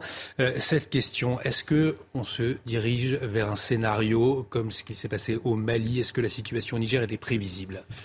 Euh, Elle était prévisible conceptuellement, oui, mais, mais pas un coup d'État de cette façon, venant de l'intérieur avec euh, le chef euh, direct de, la garde présidentielle. Ça, c'était pas très prévisible, ce scénario-là. Pour être franc, je n'en sais rien encore. On a mm. deux scénarios possibles. Le premier, effectivement, le putsch s'installe et puis, à un moment, il prospère. Et là, compte tenu des relations actuelles entre la junte et, la France, on peut s'attendre à un scénario dont, dont vous parlez. Et par escalade, par effet de domino, ce sera là la porte ouverte euh, aussi à d'autres scénarios dans d'autres pays. Euh, on aura là un certain nombre de, euh, de, mauvais signaux depuis quelques années, depuis le, depuis le Mali. Il y a un autre scénario possible auquel on espère s'accrocher et, faire tout pour qu'il qu'il se déroule. C'est un scénario dans lequel on, arrive à convaincre, quand je dis on, c'est la communauté internationale, puisque là, c'est la CDAO qui est en, première ligne, avec le président du Nigeria euh, notamment, qui est à la, manœuvre, essaie de convaincre les putschistes qui n'ont pas aucun avenir à prospérer là-dedans, euh, qui vont être bloqués de partout, euh, qui n'ont pas de stratégie pour le pays, qui ne sont pas légitimes, surtout parce qu'on a là un président qui est élu. Il y a eu du coup d'État sans être légitime, qui avait plus de raison d'être. Celui-ci n'a aucune raison d'être. Et donc c'est ça le scénario auquel on s'accroche et auquel pour lequel on se bat. On constate en tout cas un sentiment tri-français grandissant sur le continent africain. On entend des voix qui disent ben, puisque nous les, Africains ne nous aiment plus, finalement autant partir, se concentrer sur l'Europe. Est-ce que ce serait une erreur de quitter le continent africain ah, pour la France une erreur euh, majeure, bien évidemment, parce qu'aujourd'hui, quelle est euh, la, grandeur de la France? Quand vous comptez euh, à l'ONU, comme vous avez au siège de l'ONU, au siège de, de la, de l'ONU pardon, vous avez une puissance, mm. la puissance de la France, elle est liée euh, en grande partie à sa capacité à, être plus large que la France. La France sans l'Afrique, euh, c'est un petit pays dans le monde. C'est un petit pays d'influence. Donc la, vraie, le vrai levier de l'influence française, c'est la capacité justement à avoir des partenaires avec l'Afrique. Donc ce serait une erreur de se recroqueviller. Euh, peut-être ça serait sympa au début parce qu'on pense avoir une nouvelle stratégie, mais dans la durée, sur la capacité à rayonner sur la scène internationale, ce serait une erreur euh, majeure. Le président chassé au Niger, Mohamed Bazoum, a été élu démocratiquement à une majorité 55%. On le rappelle, il est pro-français. Ce résultat, il oblige aujourd'hui euh, Emmanuel Macron à ne pas lâcher le, Niger, selon vous? Oui, il n'oblige pas uniquement Emmanuel Macron, il oblige tous les présidents de la région. Et la question elle est plus largement de savoir quel type d'ordre international on veut, quel type de gouvernance dans les pays euh, on veut. Est-ce que euh, on, fait respecter euh, l'ordre international ou est-ce que n'importe qui, mais quelqu'un qui aurait de mauvaises intentions pour des raisons personnelles, ce qui est le cas, mmh. eh ben, on réunit sa troupe, on fait un coup d'État et on s'installe. On peut pas, c'est un désordre total. On peut pas fonctionner comme ça. Et, et euh, Mohamed Bazoum, euh, d'abord, je voudrais saluer vraiment son courage parce qu'il n'a toujours pas, euh, il résiste toujours tout seul avec sa femme et son fils. Ils sont tous les trois pris en otage par les, les putschistes. Ils résistent et donc c'est un trait de courage très, très, très fort, ce qui nous permet aujourd'hui d'espérer de, encore mmh. le, faire ramener au, pouvoir. Il a des bonnes relations avec la France, mais des bonnes relations avec la Russie aussi, avec d'autres partenaires.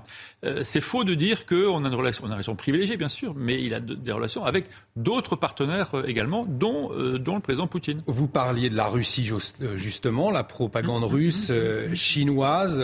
il y a une volonté de se substituer à, la France. Est-ce qu'on entend en tout cas comment, dans ce contexte, la France peut-elle, doit-elle retisser ses liens avec l'Afrique, avec le Niger plus précisément aujourd'hui? Alors, euh, il y a un sentiment anti-français, c'est vrai, mais, pas aussi profond qu'on ne le dit. D'abord, il n'existe pas dans les, euh, pays anglophones. Là, on reste tout à fait normal avec euh, les Africains anglophones. Et il existe beaucoup, parce qu'il y a des mouvements panafricains, bien évidemment, et qui sont montés en épingle. Il y, a un, un doute, en tout cas, de la population par rapport à la posture de la France. Donc, ça répond à, votre question. Il faut que la France, très vite, change de posture vis-à-vis de l'Afrique. On est trop paternaliste, on prend trop l'Afrique comme elle l'a été il y a 10, 15 ou 20 ans. L'Afrique a changé. Euh, l'âge médian au Sénégal, c'est 19 ans. C'est des jeunes qui n'ont pas vu la France comme elle a été. Et nous, on s'adresse toujours aux élites et euh, aux dirigeants comme on le faisait il y a 5, 10, 15, 20 ans. Et donc, on doit penser autrement, on doit parler autrement, on doit s'adresser à la jeunesse, on doit leur donner de, de, de, de, l'espoir, on doit faire en sorte que la gouvernance, enfin quand je dis faire en sorte, c'est apporter ces sujets au, au, débat public, c'est pas, pas être mmh. euh, en gestion dans, dans, dans, les États, mais on doit changer notre façon euh, d'être et donc notre, notre discours. Aujourd'hui, la plupart des, des, questions que, quand on a Afrique, euh, qui sont posées avec la, la France, c'est les questions militaires et, et les questions de, du franc CFA. Donc on est en fait dans un rôle subi on ne dit pas, on ne communique pas suffisamment sur tout ce que l'on fait euh, sur l'éducation, sur le sport, sur les infrastructures. on fait beaucoup de choses. Aussi. Euh, vous parlez d'un changement de cap diplomatique, euh, mais après cette volonté d'Emmanuel Macron, la suppression du corps diplomatique, désormais les hauts fonctionnaires, pour expliquer aux téléspectateurs, les hauts fonctionnaires des affaires étrangères sont entrés dans un pot commun au fond d'administrateurs d'État. ils peuvent échanger, ils peuvent évoluer d'un autre, d'un ministère à un autre, et ce tout au long de notre carrière Est-ce que cette suppression du corps diplomatique, dans le contexte que nous sommes en train de décrire, n'a pas été une erreur du président de la République? Oui, ben, tout changement peut te provoquer euh, d'autres comportements, être considéré comme, une erreur. Moi, je pense que c'est bien d'avoir des, des gens extrêmement expérimentés et en même temps euh, d'avoir euh, des profils qui ne soient pas un peu toujours les mêmes. Donc oui, c'est une, me faire des amis en disant ça, mais c'est une bonne réforme si elle ne permet pas à tout le monde de faire n'importe quoi. Il faut la voix de la France est, perd de sa superbe aujourd'hui. C'était un peu ce qui nous caractérisait il y a quelques années, notre diplomatie. Oui, sur, sur le, au Sahel euh, notamment, bien évidemment, elle perd de sa superbe. On va d'échec en, en échec, mais aussi parce qu'on n'a pas reconfiguré notre logiciel il faut euh, considérer que euh, l'Afrique aujourd'hui a changé complètement. Et en Afrique, vous avez des concurrents, ce qui n'était pas le cas avant. Vous avez des Chinois, vous avez des Russes, vous avez euh, des, des, des, Turcs, vous avez euh, des Africains du Sud, des Américains, des Anglais, des Allemands. Et donc, euh, cette compétition-là, eh ben, il faut l'assumer et l'accepter. Et donc, ça veut dire qu'on a des relations normales avec euh, l'Afrique, de partenariat euh, égal à égal, ce qui n'est pas le cas encore aujourd'hui dans notre comportement et dans la perception que les Africains ont de notre comportement. Un vrai défi donc pour la diplomatie française, on vous entendait. Dans l'actualité euh, également, cela fait un mois que la France a été touchée par ces violentes émeutes. Le président et l'exécutif, ils avaient promis, on se souvient, un diagnostic. Aujourd'hui, on n'a pas entendu ce diagnostic. L'exécutif euh, peine, au fond, à expliquer les causes de ces violences urbaines. Pourquoi, selon vous Est-ce qu'il y a des vérités qui dérangeraient? Non, parce que, un, euh, répondre à ces causes, c'est extrêmement long et c'est du long terme parce que les causes sont multiples, donc il faut agir sur un très grand nombre de, paramètres. Moi, je vois, au-delà de tout ce qui existe, deux causes principales. La première, c'est euh, l'égalité des chances. C'est qu'on a l'impression dans les quartiers, et c'est vrai quand on voit les chiffres, qu'on n'a pas les mêmes chances. Euh, que, que, les, que les autres. Quoi. Voilà. Donc ça, c'est un problème d'inégalité, donc d'injustice qu'on ressent et, et, quand on a l'impression que l'État ne fait pas suffisamment. C'est un sentiment ou une réalité pour vous C'est une réalité et le sentiment, bah, pas toujours le, pas une réalité pour tout le monde, mais en tout cas, le sentiment est, est partagé. Et, et, donc ça, cette injustice-là, je sais à quel point ça, ça pèse, et ben ça crée du ressentiment et de l'envie de, de, de, manifester. Et puis, euh, je pense qu'il y a aussi, euh, notamment dans la, la jeunesse actuelle, plus largement, un, un, manque de prise en compte euh, de l'intérêt général. On est beaucoup plus sur cet intérêt particulier, sur euh, ce qui fait avancer sa vie personnelle. Et donc, on parlait notamment du service militaire ou de la suppression du service militaire il y a, il y a, euh, par, par, Jacques Chirac. Euh, je Vous pense qu'il manque, oui, ou une forme là, on est en train de faire le service universel. je pense qu'il manque à un moment chez les jeunes une vision partagée de ce qu'est l'intérêt général, de ce qu'est un collectif, le respect de la règle, etc. Et ça, ça respect de la règle, effectivement. Ouais. D'autres parlent de manque euh, d'autorité, laxisme de la justice, manque de moyens dans la police, la question de, de l'intégration, oui, la oui, question oui, de l'immigration aussi qui sont posées. Euh, là encore. C'est pour ça. On, pardon, excusez-moi. Non, non, allez-y, allez-y. On, on, on, voit, on voit là effectivement qu'il y a très, très, très grand nombre de facteurs. Donc c'est très compliqué à résoudre vite. Les citoyens ont, ont envie, et c'est normal, de réponses rapides. Sur ces sujets-là, on est sur des réponses à 10, 15, 20 ans pas des réponses, mais l'effet des réponses à 10, 15, 20 ans. Je ne partage pas, euh, avec, euh, partage pas avec vous la question de la laxité de la, la, de la justice. Euh, les peines sont de plus en plus lourdes. Les peines prononcées sont de plus en plus lourdes quand vous regardez l'évolution des peines depuis, depuis 10 ans. Euh, quand on, et c'est parce que les prisons sont pleines aussi. C'est parce qu'on condamne plus aujourd'hui à la prison qu'on ne condamnait il y a. C'est parce que nous disent les policiers lorsqu'ils interpellent, oui. lorsqu'ils interpellent un délinquant, ils le voient régulièrement, 12 jours plus tard, dans la il y a cette, il y a cet effet-là, et ça c'est vrai. Moi, je vois dans les commissariats dans lesquels mmh. je vais à, à, Mulhouse, et ben, ils me disent la même chose, notamment chez les mineurs, parce qu'on a droit de protection des, des, mineurs qui fait qu'on les relâche beaucoup plus rapidement. Mais il y a, il y a cette question-là. Mais, mais, globalement, il n'y a pas de laxité. Et puis les, les, la police a beaucoup plus de moyens. La police a beaucoup plus de moyens. On a voté 2,5 milliards et demi euh, de crédits sup supplémentaires pour le ministère de, de l'Intérieur. Et quand vous allez dans le commissariat, vous voyez euh, des tablettes, euh, vous voyez des, des, ordinateurs, vous voyez des voitures, etc. Plus de la moyens, question, pourtant un mal-être, on l'a vu avec la Oui, de la alors bien sûr, il y a, il y a, il y a un mal-être, parce que c'est l'image qu'on qu'on qu renvoie, il y a un manque de considération, alors qu'en réalité, on voit bien que sans la police, il n'y a pas de, lien. On parlait du lien entre les individus. Aujourd'hui, c'est la, police en grande partie euh, qui fait ce, lien de sécurité, en tout cas, qui permet à chacun de vivre dans le même euh, espace.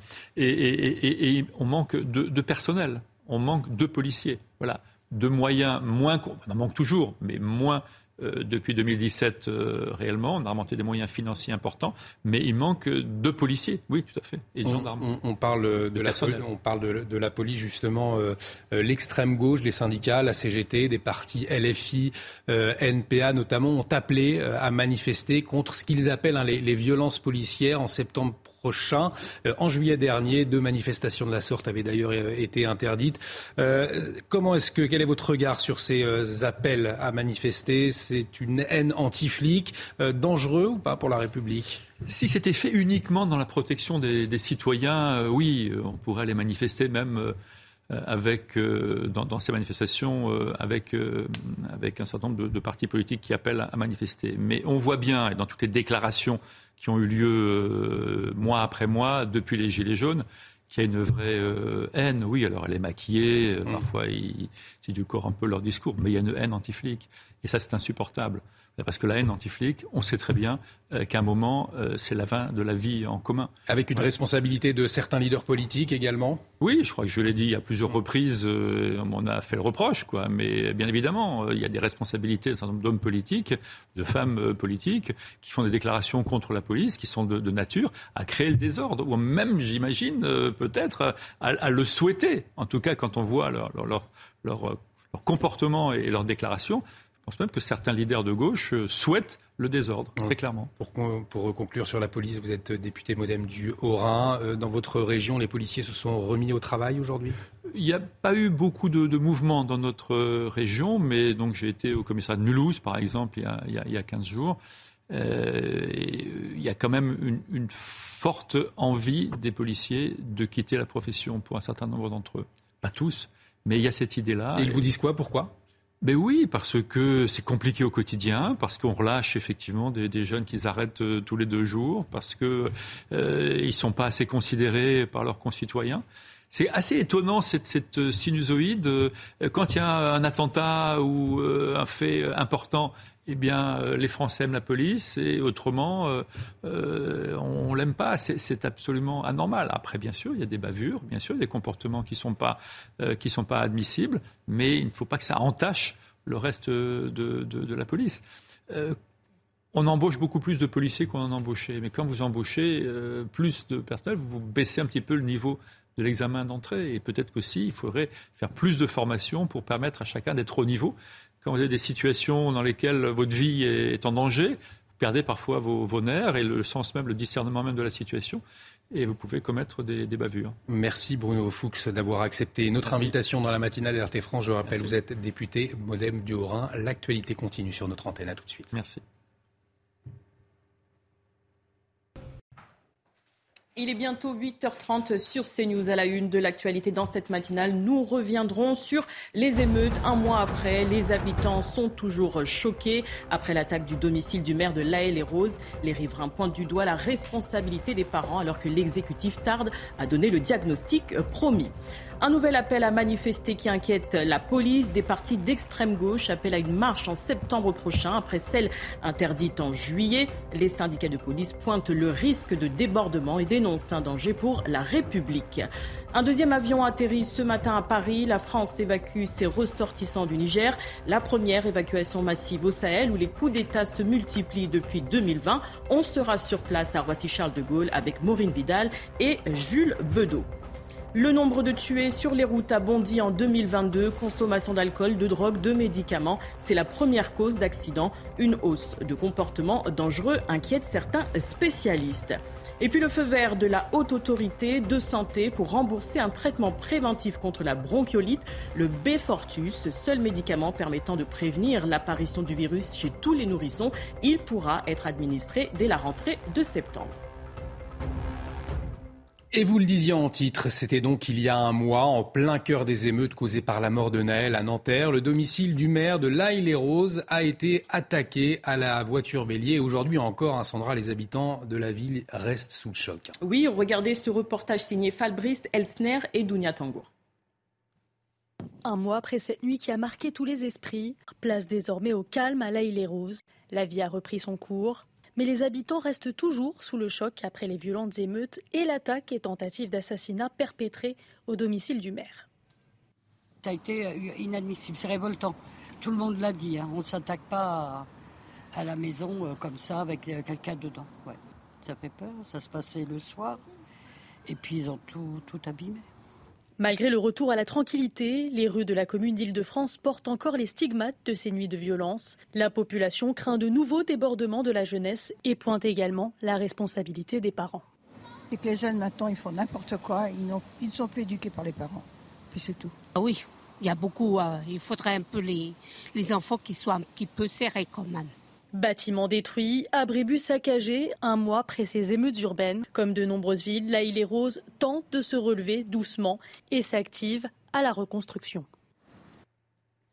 Vincent Roy, l'exécutif, le, chef de l'État l'avait promis un diagnostic après euh, les émeutes. Il semble tarder. Pour quelle raison? Ben, Il ne tarde pas, il ne vient pas. Il ne vient pas d'abord parce qu'il est complexe. Je crois que les Français ont besoin de ce diagnostic. Ils ont besoin de comprendre. Ils ont besoin qu'on leur, euh, leur explique. Les causes sont profondes. Ça va de, hein, on l'a entendu euh, dans le, discours d'une des personnes qui vient d'être, qui a été interviewée. C'est-à-dire qu'il y a le problème de l'éducation, il y a la responsabilité des parents, il y a tout. on en a beaucoup parlé, mais on n'a pas de la part de l'exécutif une vision claire. En fait, ce qui manque, euh, je crois, à, Emmanuel Macron, c'est de nous donner son, diagnostic à lui, sa vision. Or, en a-t-il une? Alors vous me direz, parce qu'il faut être aussi mesuré sur ces questions. Euh, euh, à sa place que, que, que sauf qu'on n'est pas à sa place. Euh, c'est vrai qu'il ne faut pas tirer à, à, boulet rouge parce que, encore une fois, je le répète, la situation est complexe, mais on n'est pas à l'abri de nouvelles émeutes. On en parlera peut-être tout à l'heure après l'appel à une nouvelle manifestation mmh. contre les, les, violences policières. Mais voilà, on a besoin, on a besoin d'un, vraiment d'un diagnostic et puis on a besoin de mesures applicables pour, une nouvelle fois, que euh, le, pays ne se réenflamme plus. Euh, alors comment faire? Euh, Quelles sont les solutions apportées? On n'entend rien. Le silence de l'exécutif sur cette question est assez assourdissant, oui. Merci Vincent Roy. On en vient à ce braquage impressionnant hier dans la capitale. Une joaillerie Piaget braquée en plein cœur de Paris. Ça s'est passé donc hier après-midi, plus précisément Sandra, rue de la Paix. Oui, et trois personnes, dont une femme, ont pris la fuite avec un butin estimé entre 10 et 15 millions d'euros. Les explications de Marine Sabourin. Il est 13h hier, rue de la Paix, dans le deuxième arrondissement de Paris. Trois individus braquent cette bijouterie et repartent à pied, puis sur un deux roues avec un butin estimé à plus de 10 millions d'euros. Une scène en plein cœur de la capitale, à seulement un kilomètre du ministère de l'Intérieur. Les braqueurs seraient d'origine sud-américaine, parmi eux une femme qui est entrée en premier avec un autre individu, se faisant passer pour un couple. C'est elle qui a permis au troisième braqueur de pénétrer dans l'enceinte du magasin. Tous les trois se seraient rendus à plusieurs reprises dans la bijouterie avant de la braquer, repérant ainsi les multiples défaillances en matière de protection, à commencer par l'absence de sas de sécurité à l'entrée selon nos confrères du Parisien. Une enquête en flagrance pour vol à main armée en bande organisée et séquestration en bande organisée a été ouverte. Nous l'évoquions il y a un instant, cet appel de l'extrême gauche. Nous appelons à reprendre la rue samedi 23 septembre. Voilà le message lancé par une cinquantaine d'organisations, dont la CGT euh, et la France Insoumise. Qu'est-ce qu'ils réclament précisément, Sandra? La réforme de la police d'un côté et la justice sociale dans les quartiers euh, populaires. Deux manifestations euh, prévues en juillet dernier avaient d'ailleurs été interdites. Bruno Bartosetti, secrétaire national unité SGP Police Zone Sud, dénonce une haine anti-flic. On l'écoute. On craint des débordements dans ce genre de manifestations parce qu'on voit bien que malheureusement, ce qui est attisé, c'est la haine. Voilà, c'est la haine à l'endroit d'une institution et pas que la nôtre d'ailleurs. Euh, je trouve, ceci euh, plus que regrettable. Après, ils ont bien sûr le droit de manifester, ils ont le droit de, s'exprimer, mais on sait qu'il va y avoir un fond haineux euh, là derrière. Et je trouve vraiment regrettable qu'on mette ainsi en danger notre République. Et encore une fois, à travers ces, mouvements de colère, on va cibler l'institution police en les traitant de, notamment les policiers bien sûr, d'homophobes, de, racistes, de violents. Euh, c'est quand même très caricatural. Hein. Donc leur manifestation sera, à mon sens, aussi très caricaturale. Vincent Roy, c'est la haine anti-flic, euh, finalement, euh, qui motive LFI, la CGT, à lancer cet appel? Écoutez, il y a sans doute des euh, comportements euh, euh, inqualifiables chez, certains policiers, mais vraiment une minorité comme, dans beaucoup de corporations. Mais au fond, filles et Europe Écologie Les Verts cherchent quoi? À avancer une solution certes pas en appelant à cette manifestation, à chercher une solution en montant les Français les uns contre les autres, les Français contre les Français, en pratiquant la logique des extrêmes. Enfin, Franchement, c'est assez scandaleux. Seule la gauche Roussel est heureusement responsable. Vous me direz que pour LFI, euh, appeler au bazar, euh, appeler euh, à, une haine contre la police, c'est un, un, fonds de commerce. Mais enfin, il faut changer les choses, sortir de cette situation, mais certes pas de cette manière clivante. C'est pas ça qu'on attend. si le pays a besoin de justice, et il a besoin de justice, mais il n'y aura pas de justice sans apaisement, pas de justice sans paix. C'est d'ailleurs l'une des raisons pour lesquelles, il me semble, la population suit de moins en moins et les filles ou Europe Écologie Les Verts. Qu'est-ce qu'Europe Écologie Les Verts va faire dans cette galère? Que ne ferait-on pas au nom de l'intersectionnalité? L'écologie politique, on le voit bien là, est une imposture. Merci Vincent Roy pour votre point de vue. Je vous propose de partir aux États-Unis à présent, les États-Unis où, Donald Trump a été de nouveau inculpé, mais cette fois c'est pour sa présumée tentative de renverser les résultats de la présidentielle euh, de 2020. Sandra, après sa défaite. Hein. Il fait face à quatre chefs d'inculpation, dont complot à l'encontre de l'État américain, entrave à une procédure officielle et atteinte aux droits électoraux. On fait le point avec Fanny Chauvin, notre correspondante à New York. C'est l'accusation la plus grave à laquelle fait face Donald Trump. On lui reproche d'avoir porté atteinte à la démocratie américaine en voulant rester au pouvoir. Mais malgré la gravité des faits et la multiplication des inculpations, eh bien Donald Trump résiste. Il peut compter sur le soutien de ses euh, fervents euh, partisans, car Donald Trump domine largement la course à la primaire euh, républicaine. On pourrait donc se retrouver en 2024 avec un duel Joe Biden-Donald Trump.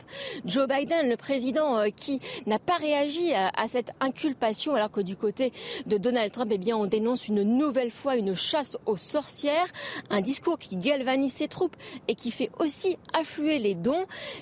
Cet argent lui permet euh, notamment de payer ses faramineux euh, frais d'avocat. Alors, on l'aura compris, euh, Donald Trump n'a aucun intérêt à arrêter sa campagne, sa campagne qui sera rythmée par ses meetings politiques, mais aussi par ses procès où il risque la prison. Enfin, je rappelle que si Donald Trump est condamné à de la prison, il peut toujours être candidat et même être élu président des États-Unis.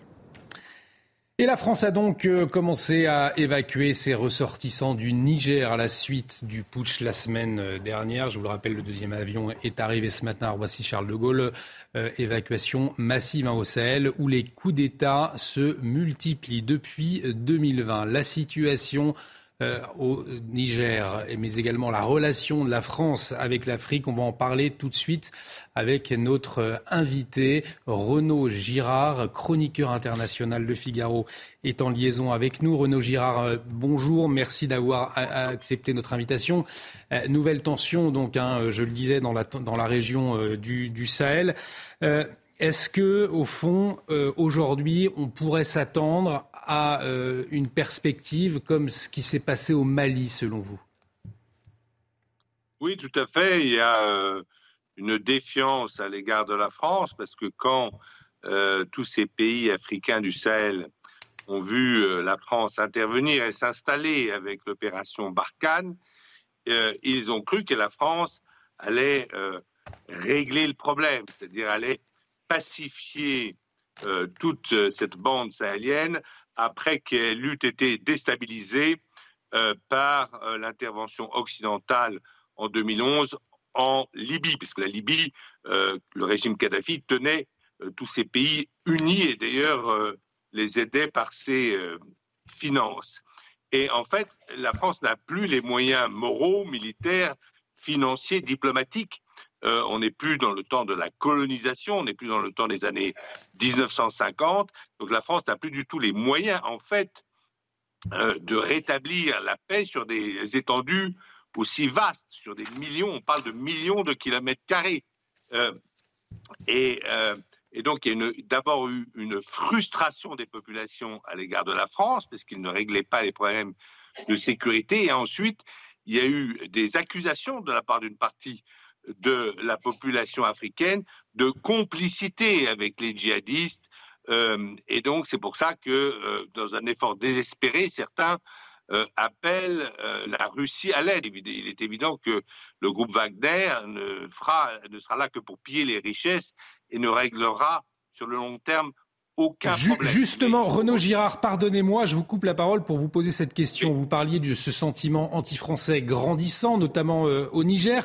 Euh, certains disent, puisque euh, là-bas la France n'est plus aimée, les Français ne sont plus aimés, eh bien, quittons l'Afrique. Est-ce que ce serait une grave erreur selon vous? Oui, je pense qu'il ne faut pas jeter le bébé avec l'eau du bain. D'abord parce que ce sont des minorités agissantes, certainement travaillées par les réseaux sociaux et par les trolls de Wagner, si vous voulez. Il y a eu une action de la Russie et de Wagner contre la France euh, en Afrique, c'est tout à fait évident. Et puis, ce sont des minorités agissantes. Je ne pense pas qu'ils représentent euh, la totalité de la population du Niger. En fait, finalement, la, la population du Niger, elle s'est quand même exprimée. C'était au printemps 2021, quand dans une élection très claire, elle a mis Mohamed Bazoum au pouvoir avec 55% des voix au deuxième tour. Donc ça, c'est là où nous sommes opposés à des, euh, euh, minorités agissantes manipulées euh, depuis l'étranger. Mais il faut quand même reconnaître qu'il y a une frustration, que la politique africaine de la France doit être refaite de fond en comble, car il y a une terrible frustration de ces anciens alliés de la France, puisqu'il faut le dire, la France n'a pas réussi, a promis en quelque sorte avec le G5 Sahel de rétablir la sécurité qu'elle avait en fait compromise elle-même en détruisant le régime Kadhafi en 2011 et que la France n'y est pas arrivée. Renaud Girard, Harold Iman, à mes côtés, souhaite vous poser une question. Oui, euh, bonjour euh, Renaud Girard. La CDAO, qui est le groupement des pays de l'Afrique de l'Ouest, avec le Nigeria à la tête, est-ce que c'est maintenant cela la puissance agissante qu'on attendrait de voir arriver dans quelques jours avec éventuellement une force armée dans les rues de Niamey? Alors je pense que les Français ont tout à fait raison de laisser la CDAO au premier plan. Et même, il y a euh, le Tchad, qui n'est pas membre de la CDAO, mais qui s'est un peu rallié sur cette question, qui a essayé de jouer les intermédiaires. Euh, c'est tout à fait euh, astucieux et c'est beaucoup plus sage de mettre en avant les pays voisins, les pays africains, pour régler des problèmes africains.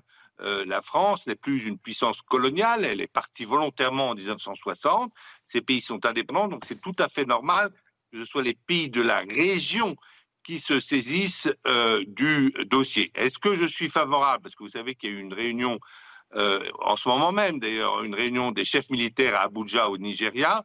Est-ce que je suis favorable à une intervention militaire au Niger de la CDAO euh, pour rétablir le président Bazoum au pouvoir? Non, parce que lorsque vous commencez à mettre le, le doigt dans l'engrenage de la guerre, vous ne savez pas euh, où ça peut finir. Ça sera au mieux un jeu à somme nulle. Et donc je ne crois pas que ce soit une intervention militaire des voisins qui puisse régler euh, cette crise euh, nigérienne. Il faut continuer les négociations. Il y a une délégation d'ailleurs qui est attendue aujourd'hui à Niamey, mais je pense qu'il ne faut surtout pas se précipiter dans l'action militaire. les, faits ont montré, l'histoire récente a montré que ces interventions euh, militaires créent davantage de problèmes que de solutions en Afrique. Un grand merci Renaud Girard pour votre éclairage ce matin dans la matinale de CNews. Renaud Girard, chroniqueur international, Le Figaro. Merci à vous. Retour en France à présent euh, avec ce chiffre inquiétant et qui nous rappelle euh, bien évidemment qu'il faut être prudent sur la route puisque le nombre de personnes tuées sur les autoroutes eh bien, ce nombre, il a bondi, hein, Sandra, en 2022. 188 y ont perdu la vie contre 131 l'année euh, précédente. Alcool, drogue, médicaments figurent parmi les principales causes, mais certains spécialistes dénoncent également le comportement de certains automobilistes. Mathilde Couvillier-Fleurnois. Si le réseau autoroutier en France est cinq fois plus sûr que le réseau de route nationale, il n'en reste pas moins meurtrier. En 2022, 188 personnes ont perdu la vie sur l'autoroute contre 131 en 2021, soit une hausse de 43%. Pour ce représentant de l'Association des sociétés françaises d'autoroutes, cette augmentation est due au mauvais comportement des conducteurs. Une partie de ces décès sont euh, liés avec euh, des comportements parfaitement inacceptables. Euh, le premier facteur, sur les autoroutes en tout cas, le premier facteur d'insécurité routière, c'est euh, la consommation d'alcool, euh, de drogue ou de médicaments, qui euh, signifie une conduite à risque parfaitement assumée par une frange des conducteurs. La vitesse, elle, est la deuxième cause d'accident mortel sur l'autoroute. L'inattention, avec l'utilisation du téléphone portable, cause dans 17% des cas des accidents mortels. Et enfin, la fatigue tue dans 16% des cas. Pour Christophe Boutin, la sortie de la crise sanitaire a probablement accentué la prise d'alcool et de drogue au volant. C'est un contre-coup euh, des restrictions qui ont été euh, vécues euh, avec difficulté par les Français lors de la crise sanitaire sur ces deux dernières années, ce, facteur est redevenu le, facteur principal. Au total, sur l'autoroute comme sur les routes de campagne, ce sont plus de 3200 personnes qui ont perdu la vie en 2022. Et on parle santé avec cette bonne nouvelle pour les parents de jeunes enfants. Un premier traitement préventif contre la bronchiolite pour les nourrissons autorisé en France, Sandra. Et les injections pourront commencer le mois prochain. Point important, comme le souligne le docteur Brigitte Viret. Euh, tous les enfants dès un an de vie sont concernés. Je vous propose de l'écouter. Elle était avec nous euh, dans la matinale ce mercredi. C'est l'intérêt parce qu'il existait déjà euh, un, traitement, mais qui était que pour les grands prématurés et qui nécessitait de faire une injection par mois. Euh, là, ça va concerner absolument tous les enfants, enfin tous les enfants dans la première année de vie, et euh, c'est une seule injection au départ de la période euh, effectivement à risque de bronchiolite.